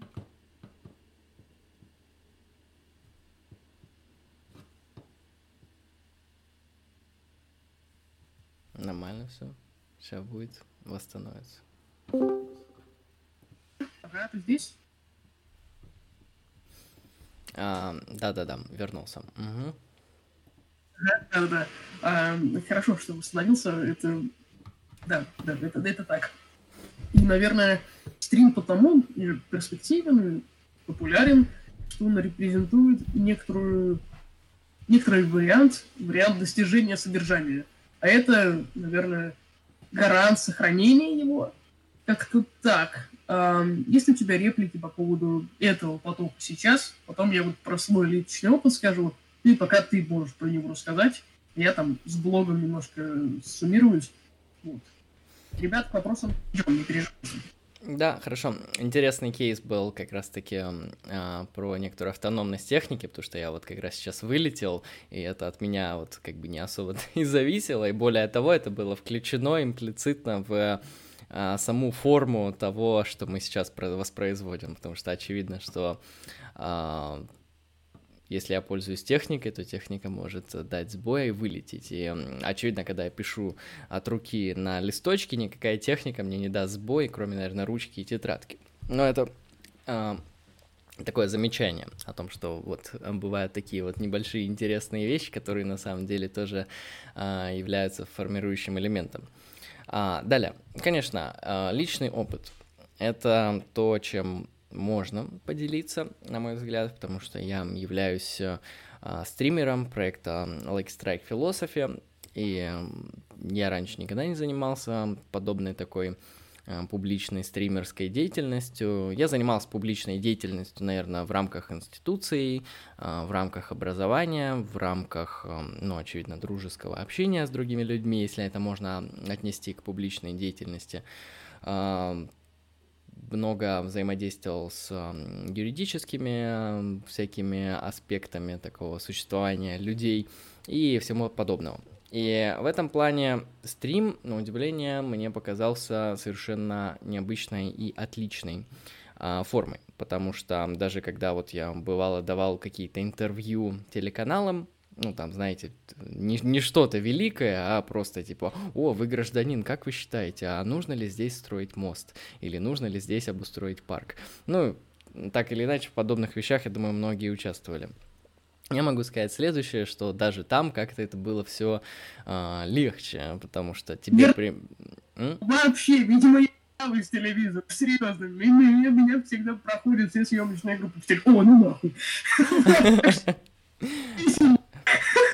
Мне иногда кажется, мне иногда кажется их искать, наоборот, да, надо, хотя на меня пару раз налетали, вот. А, наверное, потому что я в костюме по улице гуляю, вот, я сижу, если что, сейчас дома, как бы в пиджаке, и, но если что, это не значит, что только дома в классике хожу, я и на улице тоже, и журналисты таких любят.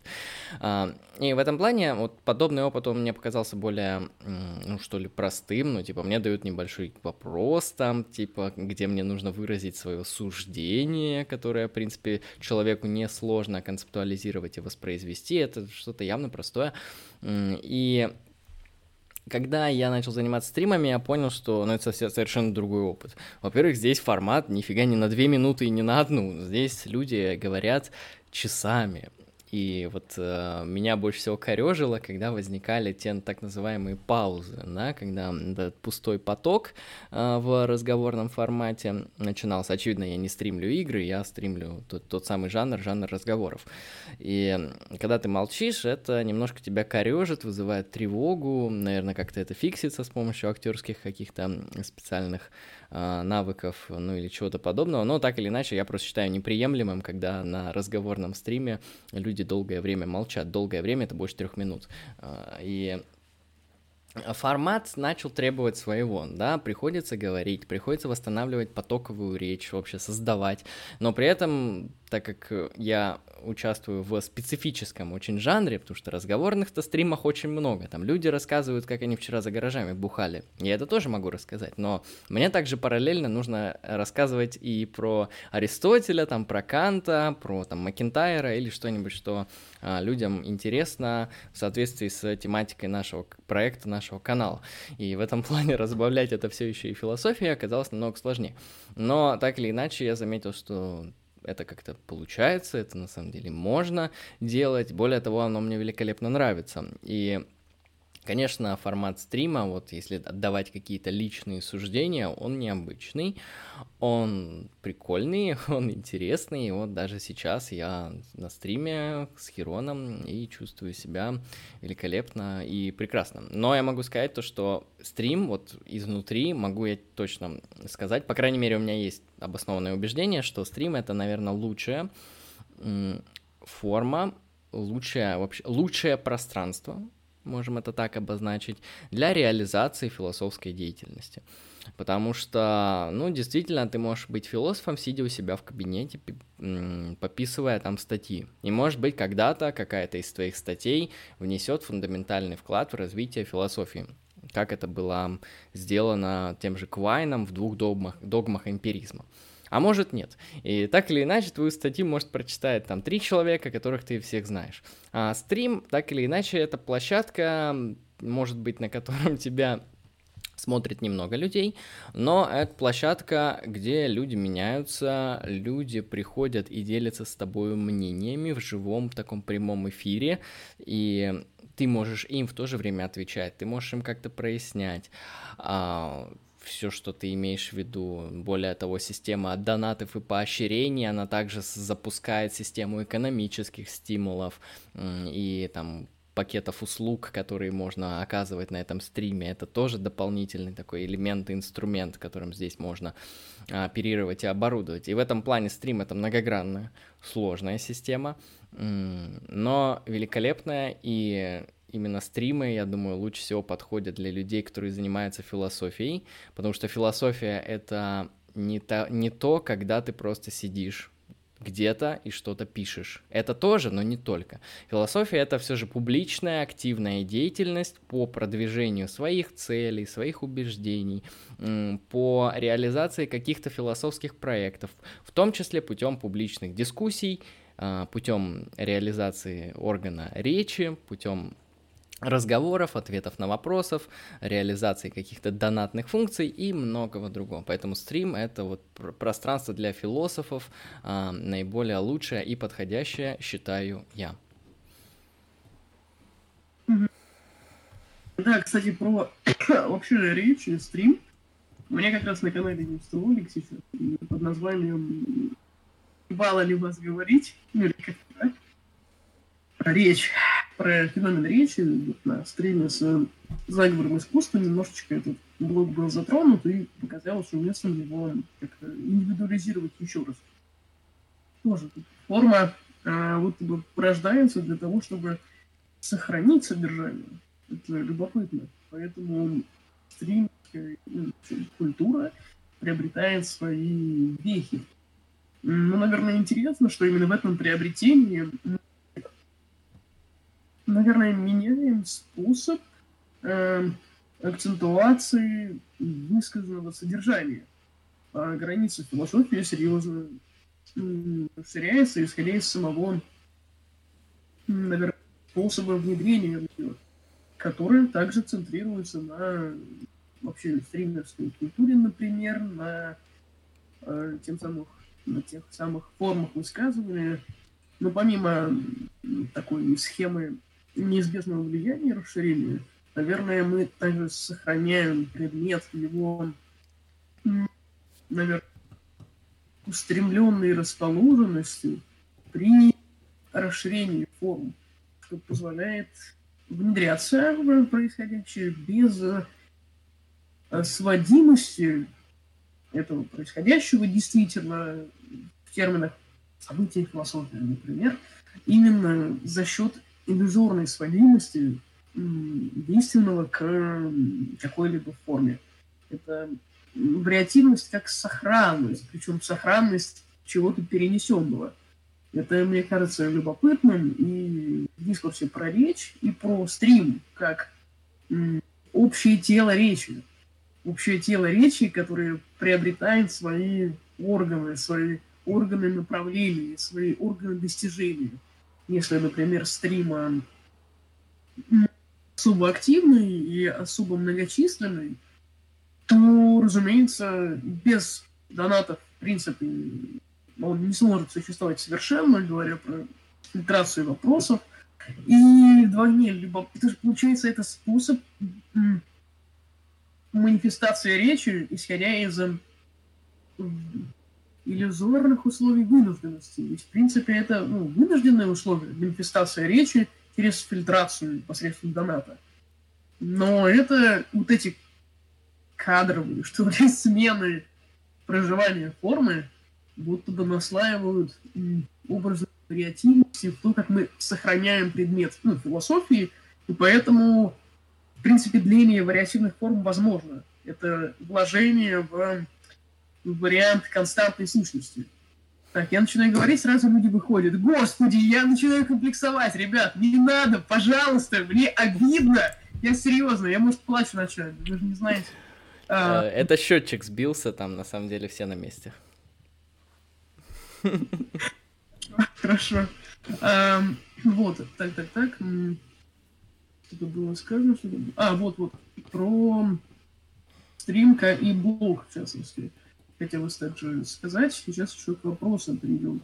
Э, наверное, учет разно, разноформенности высказываний. Э, у меня там блог есть, как вы знаете все. Ну, знаете все. Э, помимо вот, опыта посещения стрима, ведения стрима, вот, на основных, есть разница. Есть разница обнаружения атрибуции константности, я бы так это обозначил для себя. А, и, наверное, вообще разнородная форма позволяет скорее внедряться, наверное, расширять свою отделенность от философии как чего-то данного вовне.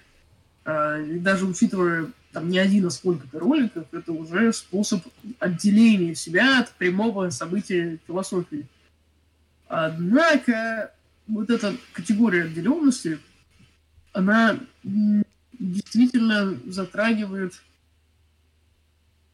тогда нам правда нужно держаться вместе, соглашусь, абсолютно верно. Да, ну, люди ждали ответов на вопросы, а их пока все еще нету. Ну, тут уж избранные остаются, что сказать, только так. Все очень жестоко, да, особенно стримерская культура и стримерский мир. Ну, Это, кстати, у, меня там есть вот как раз парочку вопросов, если в чате еще не было. А, а сейчас, сейчас, сейчас заговорю угу, буквально. Да, да. да, про саму э, вариативность формы. То есть вариативные формы, в которые мы внедряемся, позволяют, скажем, помимо уже сказанного сохранения предмета, наверное, очерчивать, что ли, э, себя, и за счет этого очертания себя и разрыва э, обогащать само, ну, само основание происходящего. За счет этого и возможно его постулирование. Это вообще к теории развития философии и Извечный ответ на, к извечному вопросу и ответу на него, а что есть философия, и может ли она меняться, и может ли быть новая. Да, говори, пожалуйста. А, я из этого спича а, хочу почерпнуть вот такую мысль, которую ты сказала как раз-таки вот а, по поводу не помню, какое слово ты употребила, вот отделение, когда, типа, вот э, снял, например, ролик, и ты отделяешь себя от своего продукта, от своего, например, философствования.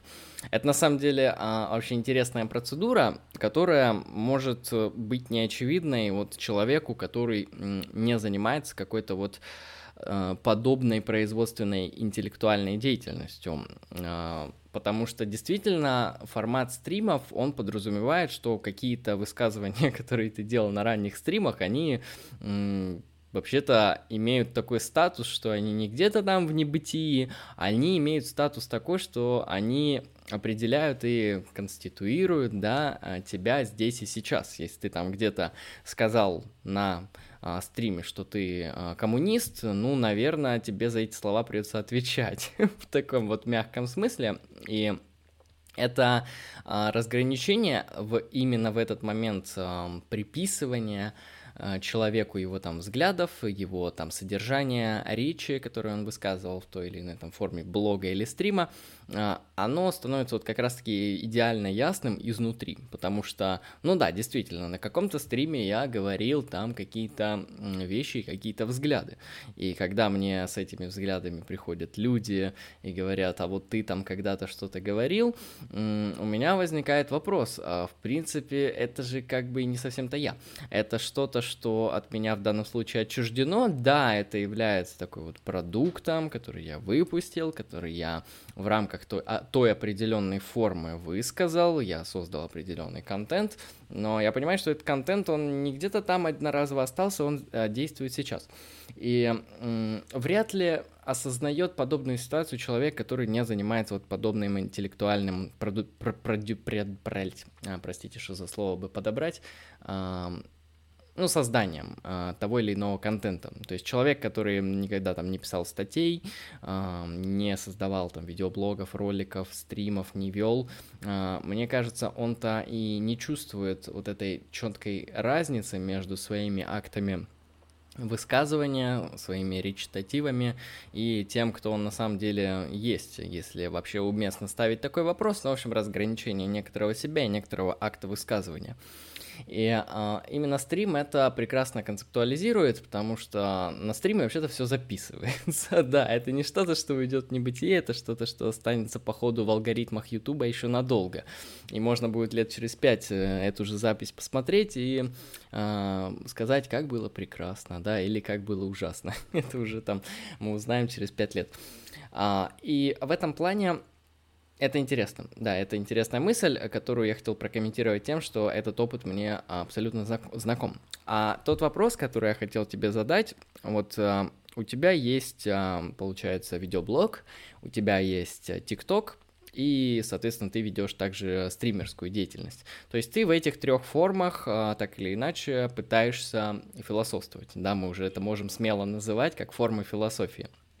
И, собственно, вот у меня, ну, к тебе, как человеку, который изнутри э, имеет опыт подобного испробования, вот э, как ты можешь это прокомментировать? Там вот почему философствовать в ТикТоке не так плохо? Как? Я вообще, я никогда не мог додуматься, что можно философствовать в ТикТоке. Я вот когда посмотрел твои ТикТоки, я, я такой смотрю, ну, здесь как бы на самом деле философия. Да, там вот какие-то цитаты, какие-то размышления, они поставлены в эту тиктоковую форму, то есть какая-то смешная там музыка, движение камеры, в общем, так или иначе это ТикТок, но это философия в ТикТоке. Я удивился, что вообще-то в ТикТоке такое возможно.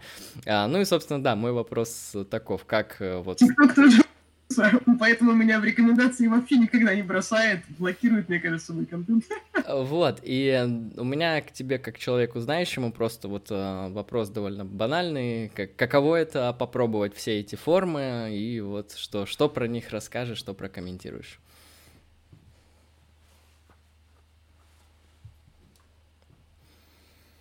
Да, э, отличный вопрос.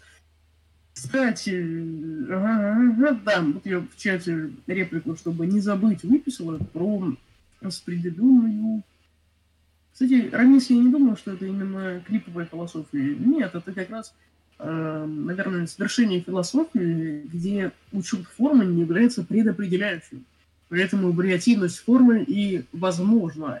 Это, по крайней мере, может лишний раз очертить приоритетность своего вмещения в действие – вопреки э, способов легитимации его, ну, его акта, ну, или ее как деятельности. Вот, э, так, да. Mm-hmm. Какая фразка была? В общем, да, про распределенную телесность.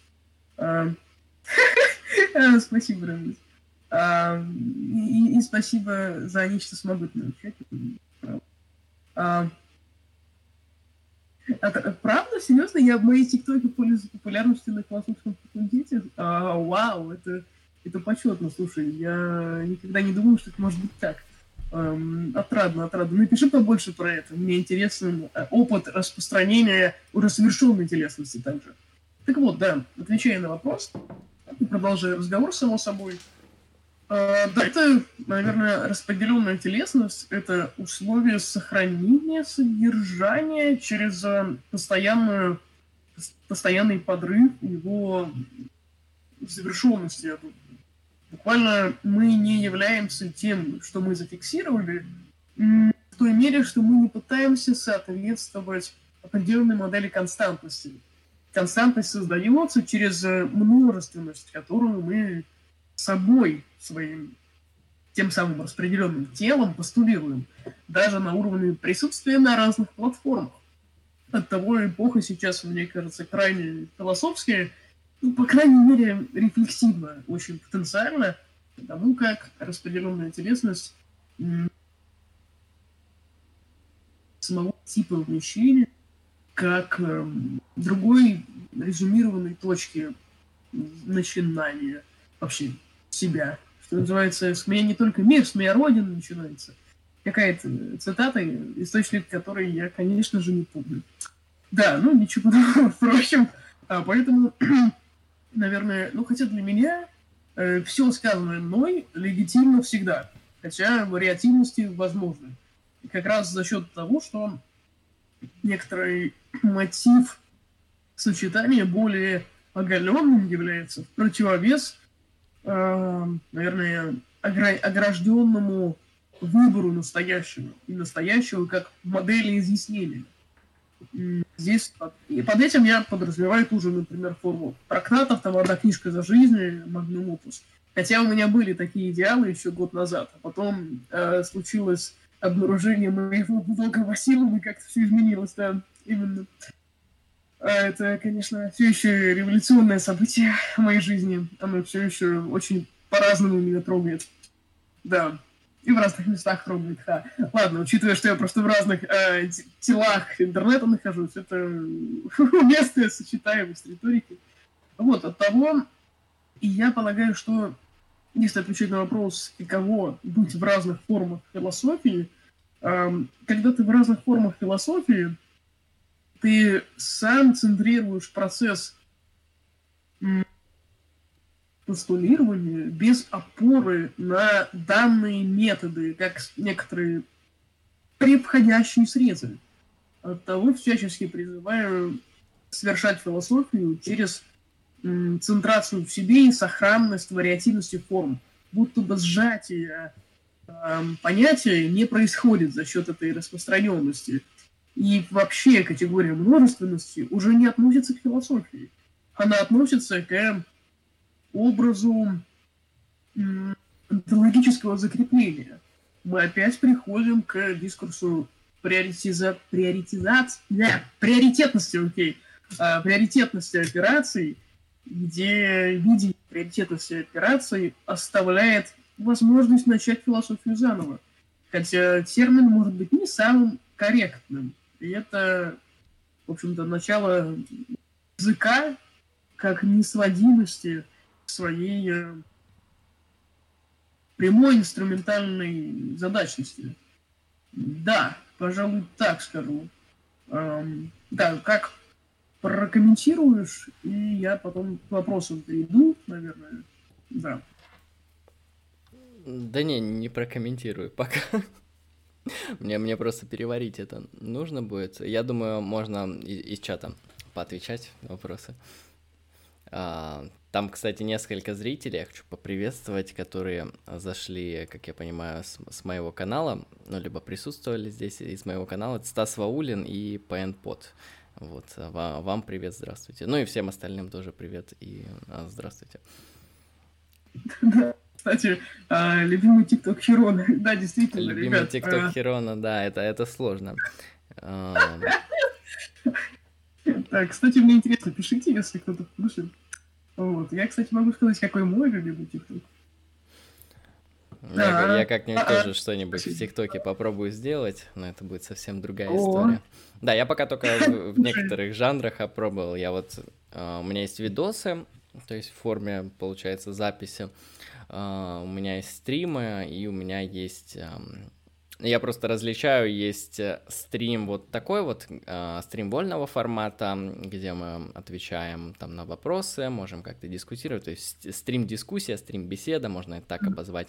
Uh, у меня еще есть лекционные стримы, вот это тоже такой, я выделил внутри жанра субраздел, это как э, форма повествования, ну, такого более индивидуального, где ты сосредотачиваешь свое мышление уже на чем-то таком узком, конкретном, с определенной долей подготовки, ну и, соответственно, там отдача меньше, потому что чаще всего на именно лекциях люди задают меньше вопросов в чаты, потому что им нужно самим как-то переварить это все, переосмыслить, и у них не возникает вопросов. Это тот момент, когда а, препод спрашивает, вопросы есть, и все молчат, вопросов нет, но это...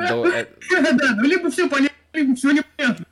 А, да, это довольно, типа, очевидная вещь, я ее всегда понимал, то, что люди не могут сразу задать вопрос, просто потому что для переваривания сложного материала конструктивного нужно много времени. И поэтому, ну да. я думаю, можно к вопросам из чата, да, перейти, если там что-то ну, интересное было. Да, конечно, конечно. Как раз думаю, мы в темпе вальса уложимся. Ребят, на что же вы ушли, это самый важный момент. Ладно, запись стрима сохраняется. Вот, вот так, кстати, про да, вопросы. Вопросы есть, вопросов нет, вам все понятно, вам все непонятно про этот феномен. Э, да, это буквально одну фразку брошу тематическую. Такой, нет, такая характеристика непонимания совершения события в пространстве. А теперь вопросики. Теперь вопросики. Э, а форму в армии можно как-то философски раскрыть? У меня друг сейчас очень интересуется данной концепцией. А, форма в армии? А, фу... Я как понимаю, это типа шутка, то есть форма имеется в виду вот эта зеленая ну, одежда. А, ну, я могу сказать так, то, что милитари форма а, военная, она носит исключительно такой прагматический характер, и в этом плане она нужна для исполнения конкретных функциональных задач, а, для ведения боевых действий. Да, и поэтому современная военная форма, в отличие от а, формы военной там начала модерна или премодерна, она носит совершенно иной характер, то есть исключительный функционализм. Она должна быть удобной, там, функциональной, а, эффективной и не более. То есть никаких эстетических вкраплений, никаких мешающих элементов в ней не должно быть. Если уж действительно вы задаете вопрос про армейскую форму, я могу вам ответить только так. То, что mm-hmm. она функциональна. Кстати, наверное, данный вообще вопрос также является данный вопрос, да? данный вопрос, да, моя, понимаете, я русский. Ага, да. В общем, данный вопрос здорово иллюстрирует начало нашей дискуссионной части, военной части, дискуссионной части. Тут самоцель как максимальное событие, угу. где форма философии, в частности, является примером способа организации абстракции в любой отделенной от этой абстракции напрямую структуре. Поэтому, разумеется, формула связана с идеологическими мотивами и с вариантом репрезентации акта вмещения. И философское раскрытие, вероятно, может случиться при достаточной внимании к самоценным актам, исходящим из самой формы. Да. Итак, дальше, собственно... Известно что-нибудь о философии в Египте, Вавилоне и ранее? Ну, я могу сказать так, то что это зависит от а, того, каким образом мы относимся к значению слова философия, и не только слова, но и практики. А, просто само слово философия, ну, очевидно, греческое. И до Древней Греции, до определенного периода, ну, философия не могла появиться, просто потому что должны были сложиться определенные условия. Но если понимать философию в каком-то таком уже метафилософском смысле, а не историческом, как некоторую деятельность по обоснованному ответу на фундаментальные вопросы, то, ну, действительно, философию выделяют где-то там э, в некоторых религиозных размышлениях Китая, Индии, а, насчет Египта у нас просто египтоведение не настолько развито, хотя это довольно развивающаяся и качественная наука, археолога, исторически, социально-культурная, то есть такая смежная область. И, но у нас просто мало текстов, чтобы говорить о том, что в Египте были философские трактаты. У нас э, иного характера сообщения и следы, которые мы получаем из подобных цивилизаций. И, по крайней мере, возможно, что-то было. Но у нас пруфов нету, мы не можем никак показать, доказать, что в этих местах была философия хоть в каком-то виде. То есть, ну, на мой взгляд, философия, она в таком действительно древнем мире была исключительно в Греции, ну и в эллинском мире. А, то есть то, что было в Китае и в Индии, это не философия, это некоторые такие, ну, не знаю, религиозные доктрины, социальные учения, ну, в общем, что-то, что не похоже на философию. А, ну, это моя позиция, поэтому я отвечу так. Окей. А, так, понятие медитации применимо к контексту восточных психопрактик и предполагает выход за пределы дескриптивного мышления – а это полная противоположность такого, такому пониманию медитации, скажем, у Декарта. Абсолютно ну, да? интересный, э, хороший комментарий, очень. Э, он мне близок на таком личностном уровне, потому что я понимал, до того, как начал заниматься философией, то есть когда был э, тупо мелким пиздюком, я понимал медитацию как такую вот действительно восточную буддийскую э, хрень, связанную с религиозными попытками как-то приобщить свое э, мышление к э, некоторой пустоте, пытаться ликвидировать все там подобные любые э, стремления, помыслы. Ну, в общем, это действительно религиозная практика. То есть, по, по а, для меня медитация понималась в таком вот восточном ключе, как попытка освободить свое мышление от чего угодно. Ну и попасть в некоторое состояние нирваны. Я не эксперт, но э, примерно это выглядит так. Но когда я узнал, mm-hmm. как слово медитация используется на Западе, как э, вообще традиция медитации выглядела на Западе, и что такое медитация вот по-настоящему, то я понял, что на самом деле вот а, это мне действительно ближе. Возможно, это связано с тем, что я человек из западного логоса, условно это скажем в кавычках. И вот медитация как что-то обратное, не как попытка освободить свое мышление от вообще любых форм, от любых, не знаю, помыслов, чего угодно, любых содержаний, а как наоборот интенсивное, глубокое, обоснованное продумывание той или иной ситуации, объекта мышления, медитация в таком смысле, как медитацию понимает Марк Аврелий, а, Декарт, а, как медитацию понимает в Средневековье. Вот в этом плане, на мой взгляд, и заключается истинная сущность медитации. То есть медитация это и есть а, сосредоточенная форма мышления по тем или иным проблемам. Конечно, можно это там расширять и где-то смешивать, то есть пытаться отличать один вид медитации от другой, но восточная медитация, как я понимаю, использует другой термин совершенно, и просто перевели как медитация, совершив вот такую вот необоснованную, на мой взгляд, подмену. Поэтому комментарий, на мой взгляд, очень крутой, а, очень важный, и спасибо.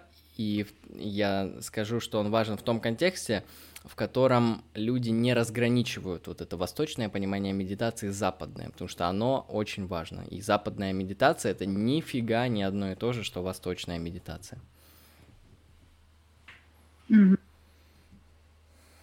Так, дальше интересная экспозиция. Какие параллели существуют между философией и историей искусств? Классическое и современное искусство. Супер вопрос. Uh, ну, я тут не, не знаю, смогу ли я ответить широко, потому что я в истории искусств uh, не занимался глубоко отдельно и не мастер в этом плане, то есть не специалист, но, очевидно, я уверен, что философия, а конкретно такая дисциплина внутри философии, как эстетика, она как-то концептуализирует и работает с теми или иными элементами искусства, пытается это как-то обосновать, предложить те или иные интерпретации, и философия, очевидно, с этим взаимодействует. Каким образом влияет сама история искусств на философию, мне лично на эмпирических примерах не ясно, но я уверен, оно есть. А, поэтому в этом плане я не отвечу, просто потому что не шарю. Угу. Так, окей. М-м, да, окей, дальше. Эм, расскажите, пожалуйста, еще про формы философии в кинематографе. Да, отлично. Это как раз то, что мы хотели затронуть и мимо нас прошло. А, а, а, здесь, опять же, я много не смогу сказать, просто потому что, на мой взгляд, это подвешенная мысль, которую, ну, отдельно нужно сидеть и разрабатывать. Но, на мой взгляд, вот а, можем подумать, что философия может реализовываться не только там, жанре стримах, но и, например, в жанре кинематографа. Хотя нам, вероятнее всего, кажется, что кинематограф больше походит на что-то, что близко литературе и художественному повествованию в этом смысле. Но, на мой взгляд, здесь нет противоречий, потому что, ну хорошо, давайте подумаем вот чисто гипотетически, каким образом философия может воплотиться в кинематографе. Все мы знаем, что кинематограф это не только внутренняя события, случающиеся с а, героями. А, это также язык камеры, а, язык определенных а, визуальных точек концентрации, то есть это не только персонаж и его, например, речь, это его действия, его движение, его мимика, то есть это элементы театра здесь подключаются, но также это и язык кино потому что чем а, кино отличается от театра, тем, что а, в кино есть то, что называется дополнительная музыкальная обработка. В кино есть вот этот ну, камера, короче, вот в театре нет камеры, в кино есть работа с камерой, работа с монтажом, работа с переходом сцен, немного другого. И в этом плане я не совсем представляю, как может выглядеть философия в кино, но я уверен, она может быть, потому что язык кино — это фундаментально глубокая, интересная, важная и недооцененная вещь, а, которой занимается очень узкая группа специалистов, которые обычно учатся на каких-то там факультетах специальных кино. Но мне кажется, это такое гуманитарное знание, которое стоит знать всем, особенно в эпоху в эпоху кино, да, когда люди просто чуть ли не каждый день смотрят фильмы, сериалы или еще чего-нибудь. Хотя, мне кажется, скоро все перейдут на ТикТок, так что, наверное, актуальность... Актуальность потеряется. Да. А, но мне кажется, вот самое банальное, что мне приходит в голову, как может философия в кино выглядеть, можно просто экранизовать диалоги Платона, это будет философия. Можно экранизовать любой мысленный эксперимент, эксперимент там, будь то эксперимент с телепортацией при ответе на вопрос о тождестве личности, там, можно э, экранизовать какую-то политическую философию, там, показать, как будет выглядеть мир при коммунизме, как будет переходить мир к коммунизму, как там будет теория Джона Роллза а, о справедливом обществе реализована, это можно показать в кино. Ну, как-то так, то есть я уверен, что кино mm-hmm. очень богато. А, да, наверное, я добавлю здесь хотя бы немного эм, пунктов изучения, что, на мой взгляд, кстати, философия в кино — это обозначение, это в первую очередь обозначение способом максимального представления, максимального представления, где это максимальное представление равно визуальности, как уже свершившейся мере обобщения. И поэтому философия кино — это некоторое конституирующее начало единых сочетаний. Угу. На этом пока, наверное, свой комментарий завершу. Идем дальше. А если брать пример э, Паскаля, Блюза Паскаля, то получается, что форма философии бесформенная, он там говорит, охватываю все, как можно все охватить формой. Крутой вопрос. А, ты давай сначала ответишь или я? А, давай, давай ты, я пока продумаю эту мысль. окей. А, Ксения, замечательно а, отмечено. Я думаю, это как раз эта заметка, этот вопрос и реплика в сочетании, в сочинении иллюстрируют, ну, как мне это видится, как автору этого изречения, конечно, есть некоторые тут предвзятости, конечно, есть. А, в стиле, да, да, конечно. это изображение роли формы как доступа к обобщенному. Это за счет чего и выстраивается концепция какой-то сторонней завершенности для нас вообще в принципе. Наверное, здесь, в описанном примере, если более адресно его комментировать, то э, форма охватывает все, но как все можно охватить формой? Как раз форма — это основание э, нашей погруженности. И в этом значении как раз э, форма философии более отсутствует, чем форма чего бы то ни было еще. Например, ну, тканчика, предположим, э, потому как, ну, или любой другой отрасли, даже возьмем сравнительно близкие отрасли знания, хотя это тоже дискуссивная категория, но на уровне длины вполне себе, да, культурология, социология, например, у них эта форма больше есть за счет, э, наверное, отсутствия такой центрации самой на себе в производстве. То есть э, действие совершается при отречении от, э, ну да, от, от, от остановки и от суммированности того, что мы можем именовать данностью необходимостью. Э, тогда как у философии это есть. Это, в общем-то, рефлексия каждого шага, если совсем уж его огрублять или каких-то сторонних категоризациях описывать разницу этих сравнительно близких именно в отдалении своем областей. Так что, наверное, форма философии, она максимально не обладает стремлением, что ли, быть содержанием, потому как она слишком слитная для этого. Для меня это так. А ты что думаешь? Я думаю, да, это нас подводит вот к тому вопросу о метаприроде философии, как я его могу обозначить, о том, что философия это, в отличие от каких-то, например, эмпирических э, наук э, и экспериментальных дисциплин, это как раз-таки попытка абстрагироваться на тот самый метауровень.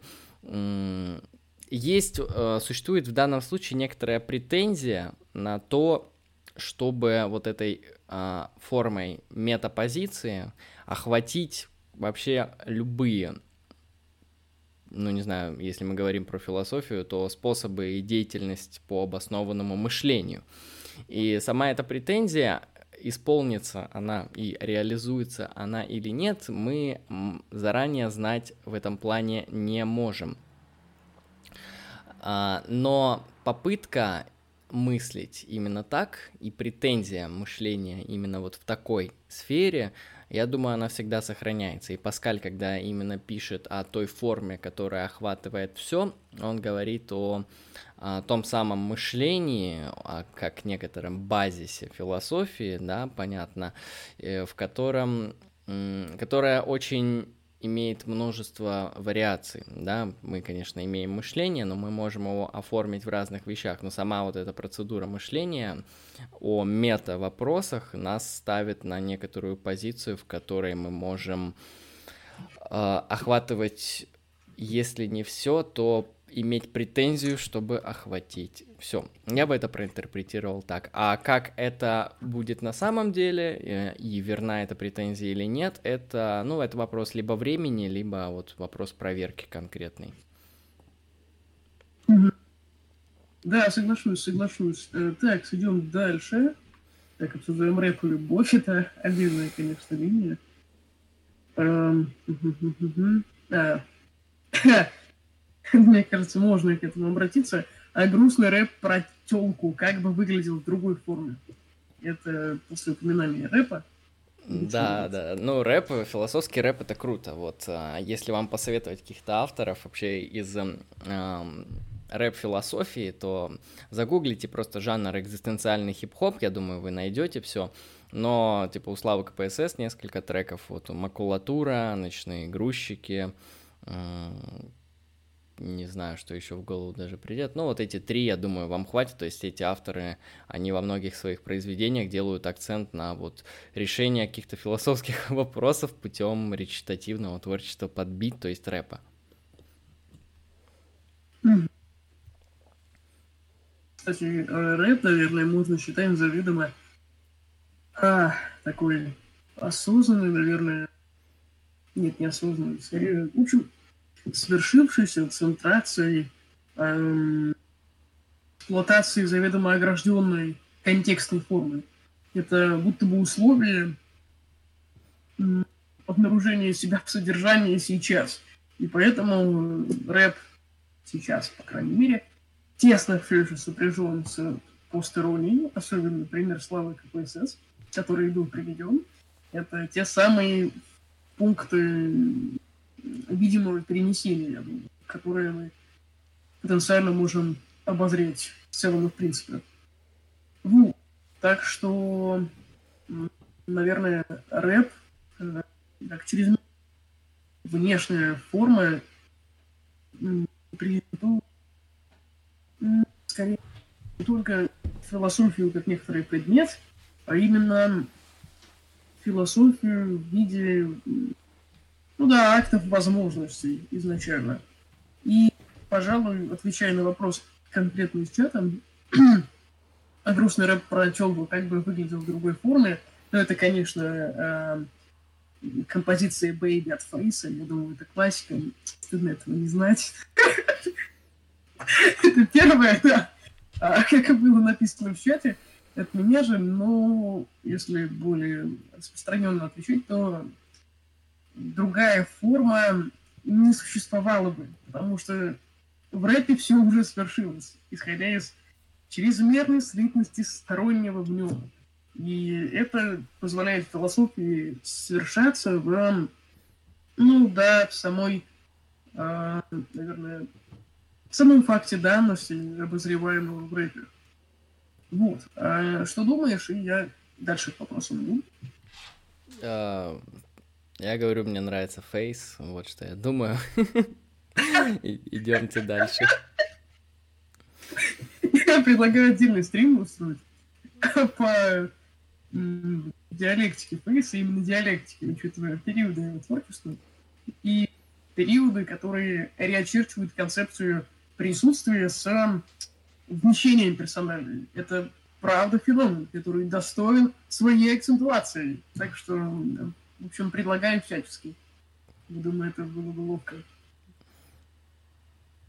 Так, идем дальше. Эм, в принципе, можно представить одну единую форму всего, но тогда форма философии просто будет уже не этой единой формой. Что имел в виду Блюс и гость, поэтому и гость, поэтому, поэтому очень интересно. А, ну мы примерно ответили, мне кажется, угу. на это. Ну да, да, про, про форму такую, как единую или всеобщую мы попытались ответить. Угу. Так, так, так. А, а, вот есть ли невербальные способы выражения философии? э, философский, философский прищур, философское дыхание, сморкание, взгляд. Но сморкание это я уже от себя добавляю, да. А я, я думаю, Скажи. есть. Э, как бы это в каком-то смысле контринтуитивно не звучало, потому что в философии, в некоторых ее разделах, а, есть прикладная часть, а, есть то, что называется практическая философия. И в этой сфере вы можете заниматься философией молча. Вот. Вингенштейн на, на этом делал большой акцент.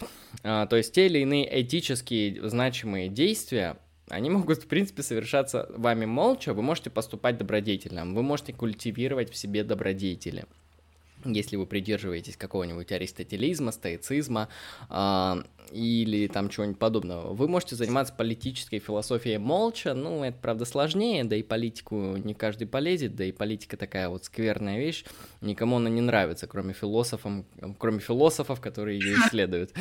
А, да, но в этом плане, я думаю, очевидно, есть формы философствования, в которых вы можете молча без какой-то артикуляции заниматься философией, как минимум вот этика. Вот некоторая прикладная, конкретная, практическая форма реализации этических поступков и действий. Да, кстати, продолжая линию невербальной философии, да, наверное, невербальная философия представляет собой такие... Наверное, это даже просто форма, ну, даже не вербальная философия, а дополнение а, того самого события философии через способы дробления. И получается, мы уже делим не просто философию на условную содержательность и форменность, которые вступают в разные отношения для сохранения общего объединенного события, но еще и видим невербальные варианты, это антропологические черты. И вероятно, как раз за счет этих ну, разделений мы накапливаем внутренние черты, которые создают философию вне нахождения в ней непосредственно. То есть обозревая, просто я, например, когда слышу слово, банальный пример, но он, мне кажется, уместный как сторонняя иллюстрация, та самая, та самая по сводимости.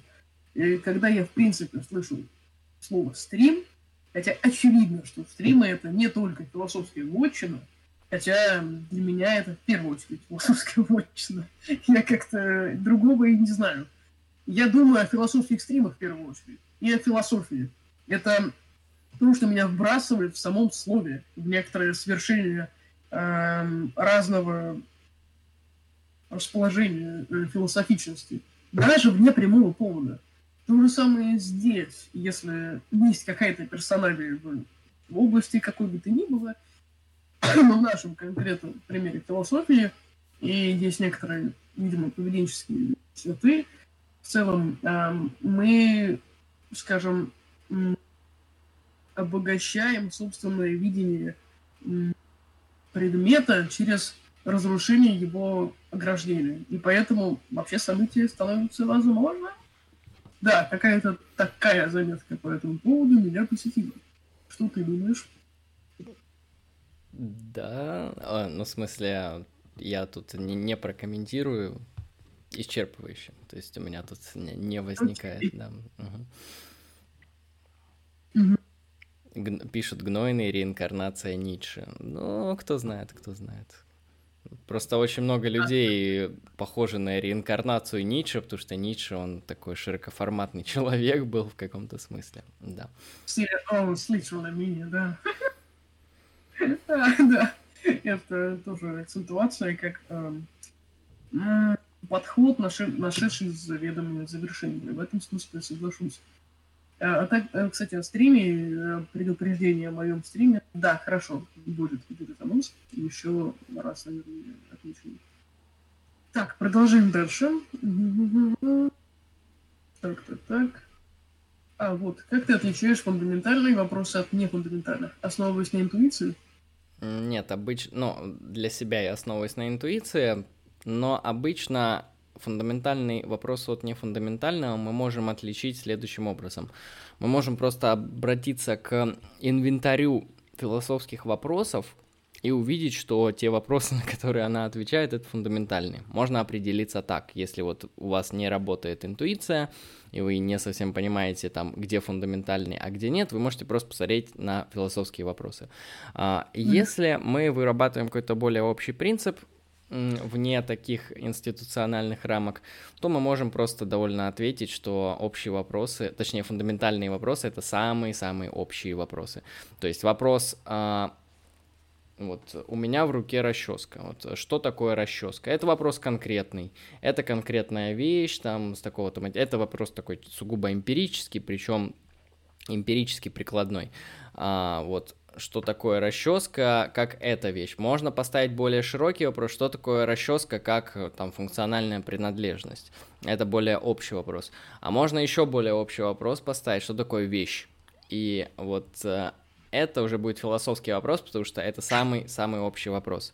А первые два, они э, носят скорее такой более частный характер. И поэтому фундаментальные вопросы — это обычно самые общие вопросы. Э, и чаще всего на них отвечает просто философия, поэтому я тебе просто советую обратиться к ее инструментарию, посмотреть, какие внутрифилософские дисциплины, на какие вопросы, какие вопросы ставят, и ты просто поймешь, что это именно и есть те самые фундаментальные вопросы, там, что такое хорошо-плохо, а, как устроен мир, что такое человек, что такое общество, что такое общие понятия, ну, их много, их много. Угу. Э, так, да, был также вопрос ко мне про социальную усталость. Я про социальную усталость от высказывания мое зрение, я его, ну, завтра я расскажу. А, так, идем дальше. Угу. Так. Хм. Да можно Иисусову молитву читать или ни о чем не думать, но это куда может оказаться страшнее, нежели чем разговаривать. Вот такая реплика. Ну, это скорее к экспертам в теологии, в духовных практиках. Вот, то есть, наверное, там более качественно смогут ответить, к чему это ведет. Я просто, ну, я знаю, что такое Иисусовая молитва, я даже в свое время занимался, а, но вот э, на такое я не отвечу, да. Угу. Себя, наверное, небольшое добавление ну, в контексте нашего обсуждения о, о страхе. Наверное, как раз э, фиксированность форм содержания не позволяет решиться в оторванной независимости. От того может возникать страх. Так, дальше, дальше, дальше. Это реплики, реплики.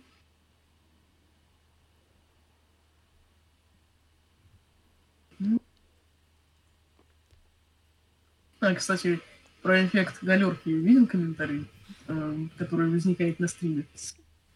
А, ну, комментарий видел, но я не совсем уловил, а, что происходит. Да, окей. Э, про некоторую разделенность, э, наверное, действенности, которая охватывает ту самую несомненную видимость. Галерка как синоним, синоним задних парт в школе. В частности, имеется в виду в стиле «О, галерка!» хватит болтать и так далее.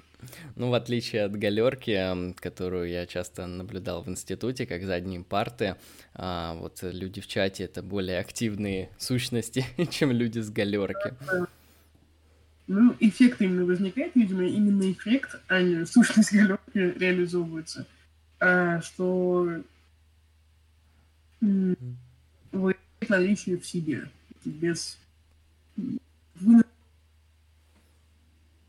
так, так, так, идем дальше, идем дальше.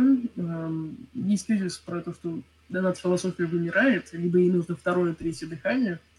Но это тоже довольно большой ну, сюжет. Это тезис, который, на мой взгляд, требует обоснований, ибо mm-hmm. я замечаю обратные абсолютно следствия что донат mm. философия это то, что не вымирает, а то, что процветает, э, по крайней мере, на средних площадках. Не знаю, как там на топовых, там может быть что-то э, не очень все и хорошо идет. А вот на малых и на средних площадках донат философия работает просто великолепнейшим образом. Появляется все больше новых э, акторов в сети, и, на мой взгляд, они довольно качественно себя показывают, и в этом плане, мне кажется, этот тезис либо требует обоснования, либо он ложный.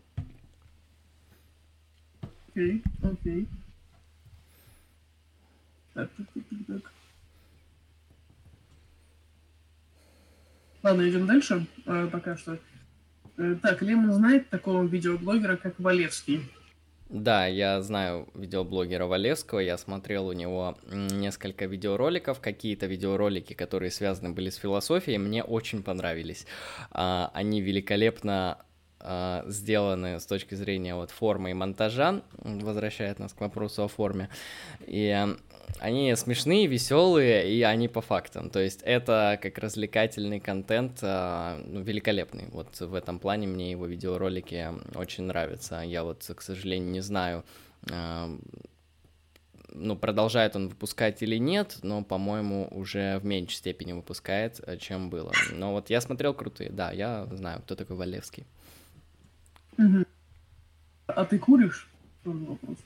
А, я а, курю темные дымы бытия, которые находятся, понимаете, в, а, везде и всюду. Вот. Зависит от определения, как сказал бы один человек. Ну, когда я курю, я, наверное, курю. Когда не курю, наверное, не курю. Могу так сказать. Хорошо, принято, принято. Так, так, дальше много реплик было больше. Так, так, движемся, движемся. Так, ТикТок, та-та-та-та. Ага, ТикТок Херон, это Твиттер Ванда.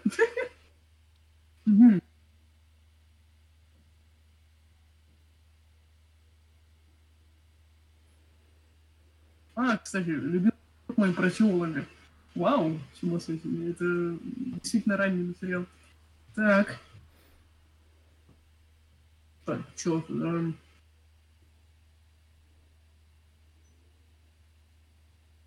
Ладно, э, давай тогда с конца, буду продвигаться наверх, наоборот. некоторое направление реобновляет совершенно. Тебя просто расчески нет, потому, потому ты вот это в своей философии пытаешься сманипулировать и закибербурить гостя. Это мне явно, ну, да. Ну да, я просто такой подумал, так, ну у меня-то расческа вот есть. Нет, не пытаюсь, у нас совершенно взаимоположительная коммуникация. Вот. Э, но на уровне произнесения, да, отречения вполне себе автоматичность. Так, друзья, я вопросов каких-то еще не вижу, я могла что-то пропустить. Да, если вы задавали интересные вопросы, то продублируйте. Ну, а если они закончили, то закончились, то я думаю, будем заканчивать просто. Так, так, так, так, так. А, почему я спросил про Валевского? У него есть видео про Урабурас контента, и это связано с тейком Лемона про стримы на стримы на стримы. Угу, ну, то есть на комментарии. А, я посмотрю как-нибудь это видео. Я не смотрел именно это видео, о котором ты говоришь. А, про Юта нет. Воспроизведи еще раз, Стас, пожалуйста. Сейчас вопрос. А то поле чата потерялось. Будет удобнее сделать так. Так, ждем тогда пока формулировки вопроса. И, наверное, последний вопрос зададим, и последний, я там, два-три. И, полагаю, на этом завершимся. Так. Пока вопрос перезадают, там я увидел сильный тезис в чате. Логика в философии не обязательно.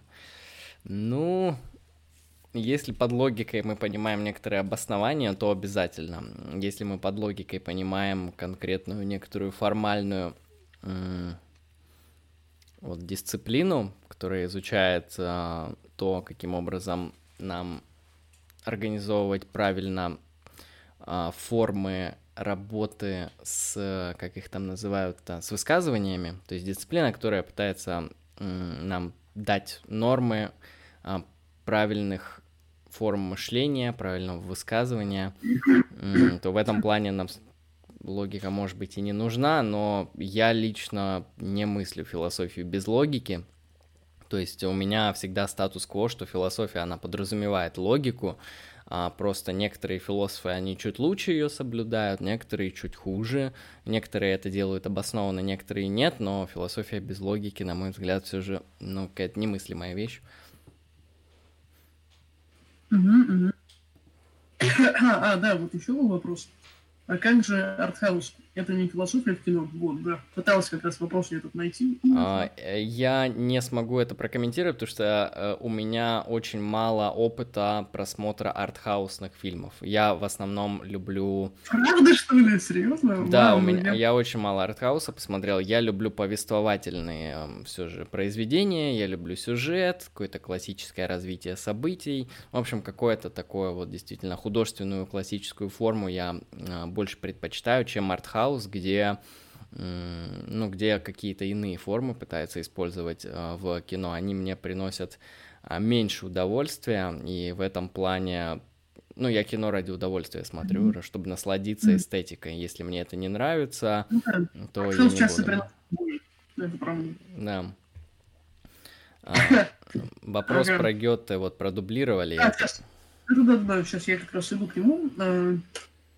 Э, да, про артхаус, ну да, хорошо, принято, но в целом э, можно сказать, что это философия в кино, где форма отрицается. Э, да-да-да, ребят, сейчас тогда задаем вопрос про Гёте, и потом от Екатерины и Рамиза реплики, и расходимся. Мы позже начали, поэтому ментально компенсируем этот мотив. Вопрос о Гёте, Фауста. Можно ли считать это произведение одним из главных представителей философии поэзии, философии в поэзии? Ну, смотри, чтобы ответить на этот вопрос, конечно, в, в, в идеале, а, ну, в идеале, конечно, прочесть Фауста Гёте, а в максимальном идеале прочесть его в оригинале, а, чтобы уловить вообще очень много всего, потому что Фауст Гёте — это фундаментально важное, великолепнейшее произведение мировой классической литературы. То есть это не просто какой-то немецкий мужик что-то написал, это более чем. И в этом плане нужно вникать в огромные моменты, нюансы и тонкости. Но я считаю, в принципе, что Фаусте Гёте, Фаусте Гёте ставится множество философских проблем. Конечно, они такого э, около протестантского толка и скорее носят э, не то чтобы религиозный характер, но клонят в определенное религиозное русло.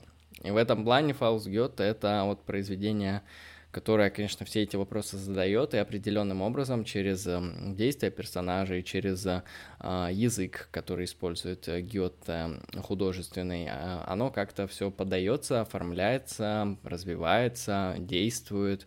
И, конечно, я в принципе, с тобой, Стас Ваулин, соглашусь, что Гёте можно считать одним из лучших ну, может быть, не самое лучшее, потому что вряд ли мы найдем одно единственное, но это явно одно из лучших, э, один из тех кандидатов э, на воплощение философии в форме поэзии.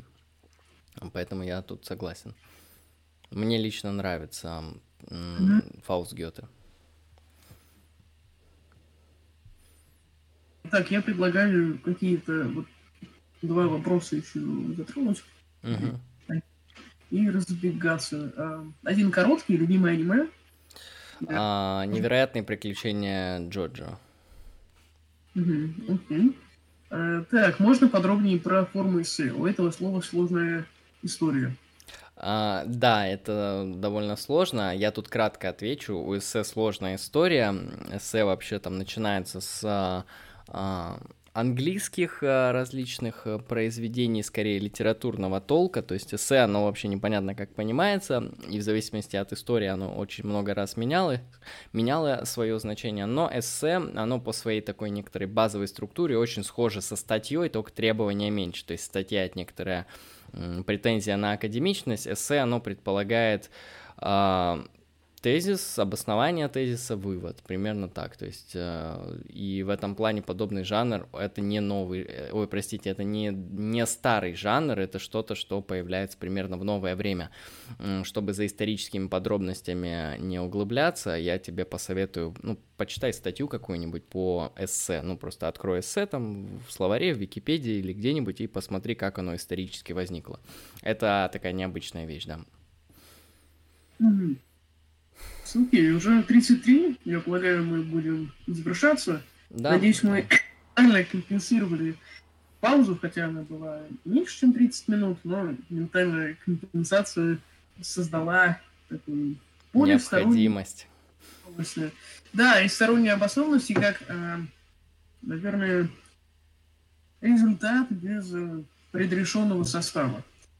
Э, большое спасибо всем тем, кто нас смотрел и кто был в любое время с нами, и особенно тех, кто остался. Вы антеграунд для антеграунда, вы избранные. Андрей, спасибо тебе за прекрасное выступление и неникательные векторы бесед, которые самоочертились. И мне кажется, именно через сокращенные формы или слишком, наверное, распространенные в чем-то формы э, лишний раз создали реобновленное наличие в себе. Какое-то заключительное слово произнесешь? Да, я хочу здесь сказать то, что проблема, которую я сегодня поднял, я ее всего лишь поднял. И, на мой взгляд, вот если а, какие-то люди теоретически настроенные, как-то интересующиеся, или что-то из моего выступления вас заинтересовало, то, конечно, я вас... Да, я вас призываю вообще поразвивать эту тему о том, как э, новые формы э, философствования влияют на философию, ну и тому подобное. То есть, на мой взгляд, я просто начертал некоторое поле, как э, поле проблематики и как с этим можно работать. Возможно, в будущем что-то более серьезное продумаю, а может нет, может оно так и останется. Посмотрим. А, конечно, я хочу поблагодарить тебя, Хирон, что а, приняли доблестно на стрим. Спасибо, конечно же, спасибо всем участникам в онлайне. Спасибо всем, кто будет это смотреть э, в записи. Вот э, про себя напоследок скажу, то что э, я участник проекта Lucky Strike Philosophy. Э, ссылки вы найдете в описании. Да, если вам понравился там контент с моей стороны, то вы можете подписываться на канал. У нас проис- происходит различный контент в виде стримов, э, лекций, подкастов образовательного, философского и не только э, характера. Поэтому, если вам подобное интересно, то подписывайтесь на э, канал, приходите еще, задавайте свои вопросы, проявляйте интерактивность, потому что интерактивность это важно, это что-то важное не только для а, вас, но и для нас, или наоборот. В общем, интерактив... интерактивность это круто. Те люди, которые задают вопросы, вот всегда помните, что вы фундаментально важны, и спасибо вам всегда за интерактивность. Да, это абсолютно так. Поддерживаю все сказанное, подписываюсь под всем сказанным. И благодарю также повторно за само совершение темы, где, наверное, а, смысл произнесенного учел форму и в ней как раз не сжался. От того высказывание было, несомненно, произведено. И оно частной детализации. Что ж, ну, на сегодня мы с вами прощаемся. И хочу проанонсировать, а, еще раз призвать подписываться на канал наш, тире мой, это вот этот канал, и Теоретик, и также на канал и все ссылки проекта Lucky Strike Philosophy. А, обязательно заходите, много всего важного и вовлеченного происходит. И также хочу, хотя поздно я все анонсирую, но при всем при этом пригласить на свой стрим на канале Первым Теоретик завтра в 17 часов. Вот, программа планируется экспериментально. Собственно, спасибо всем. А, спасибо еще раз тебе за тебя. Пожалуйста, стараемся. Пока, пока. Удачи. Так, не успел удачи сказать. Ну ладно.